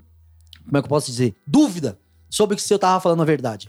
Ele precisou fazer aquela merda, né? Tirou minha virgindade, realmente, pra ver que. que Meu Deus do Meu céu. Deus, pra o Hugo ver- nunca mais foi o mesmo. Não, não, depois dessa. de- Ó, ó, ameaçado de morte duas vezes e violentado por um médico no, aqui em Que Osasco. não tinha experiência. Com a porta aberta e a mulher olhando pra mim ainda, tipo, me julgando. O- olhando e me julgando, falando assim: Ah, meu Deus do você céu. tá falando a mentira. Quando ela viu a mão sang- sangrando do médico, tá louca, a mulher foi até embora. É, a gente também não vai almoçar, então cada um com Meu, foi tenso, ali. cara. Esse momento aí foi um episódio assim, na minha vida que foi um divisor de águas, né? Depois disso aí, eu sou um novo homem, né? Mas. Mais convertido, Não, com é- mais fé. Sim, sim. E hoje eu ajudo homens também que tem hemorroida e não consegue se expressar. Pessoal, estamos chegando ao fim. Você que tem algum problema de hemorroida, consulte o Hugo lá. Pode Pô, entrar lá no Instagram dele e mandar tirar a sua mensagem. dúvida. Ele, ele vai indicar a pomadinha, a pomadinha que você passou e o remedinho que você tomou. É, da E porta. vai falar pra você não usar o Proctan sob hipótese alguma. Não, e Só assim- dica boa lá. E aí eu- e aquele negócio, né? Como a Valesca, ela me, me auxiliou, me ajudou, né? Eu até agradeço ela por ter me ajudado aí as dicas, foram umas dicas muito importantes. Eu também posso ajudar aí os nossos amigos aí que precisar, né? Qualquer dúvida referente a hemorroida aí, pode me chama aí que É Liga. isso, pessoal. Com histórias de hemorroidas e bicicletas, nós terminamos mais um episódio aqui do No Verbo. Queria agradecer a audiência de todos vocês. O nosso host André precisou sair para ir numa festa de aniversário. Uma palhaçada, na minha opinião, né? Mas é isso aí. o programa é nosso, a gente faz o que quiser. Fiquem com Deus e até o próximo. Falou, gelado. Falou, Tchau, Hugão. Muito é obrigado. nóis. Foi um papo top. O Hugo tem história pra, meu, mais umas cinco partes a gente vai fazer por temporadas. E você vai nos acompanhar aí e dar E muita eu tô risada. sem palavras até agora. É, eu não sei nem como eu vou Espero falar que tchau. nós não tenhamos atrapalhado o almoço da- em família com essa história, essa última história.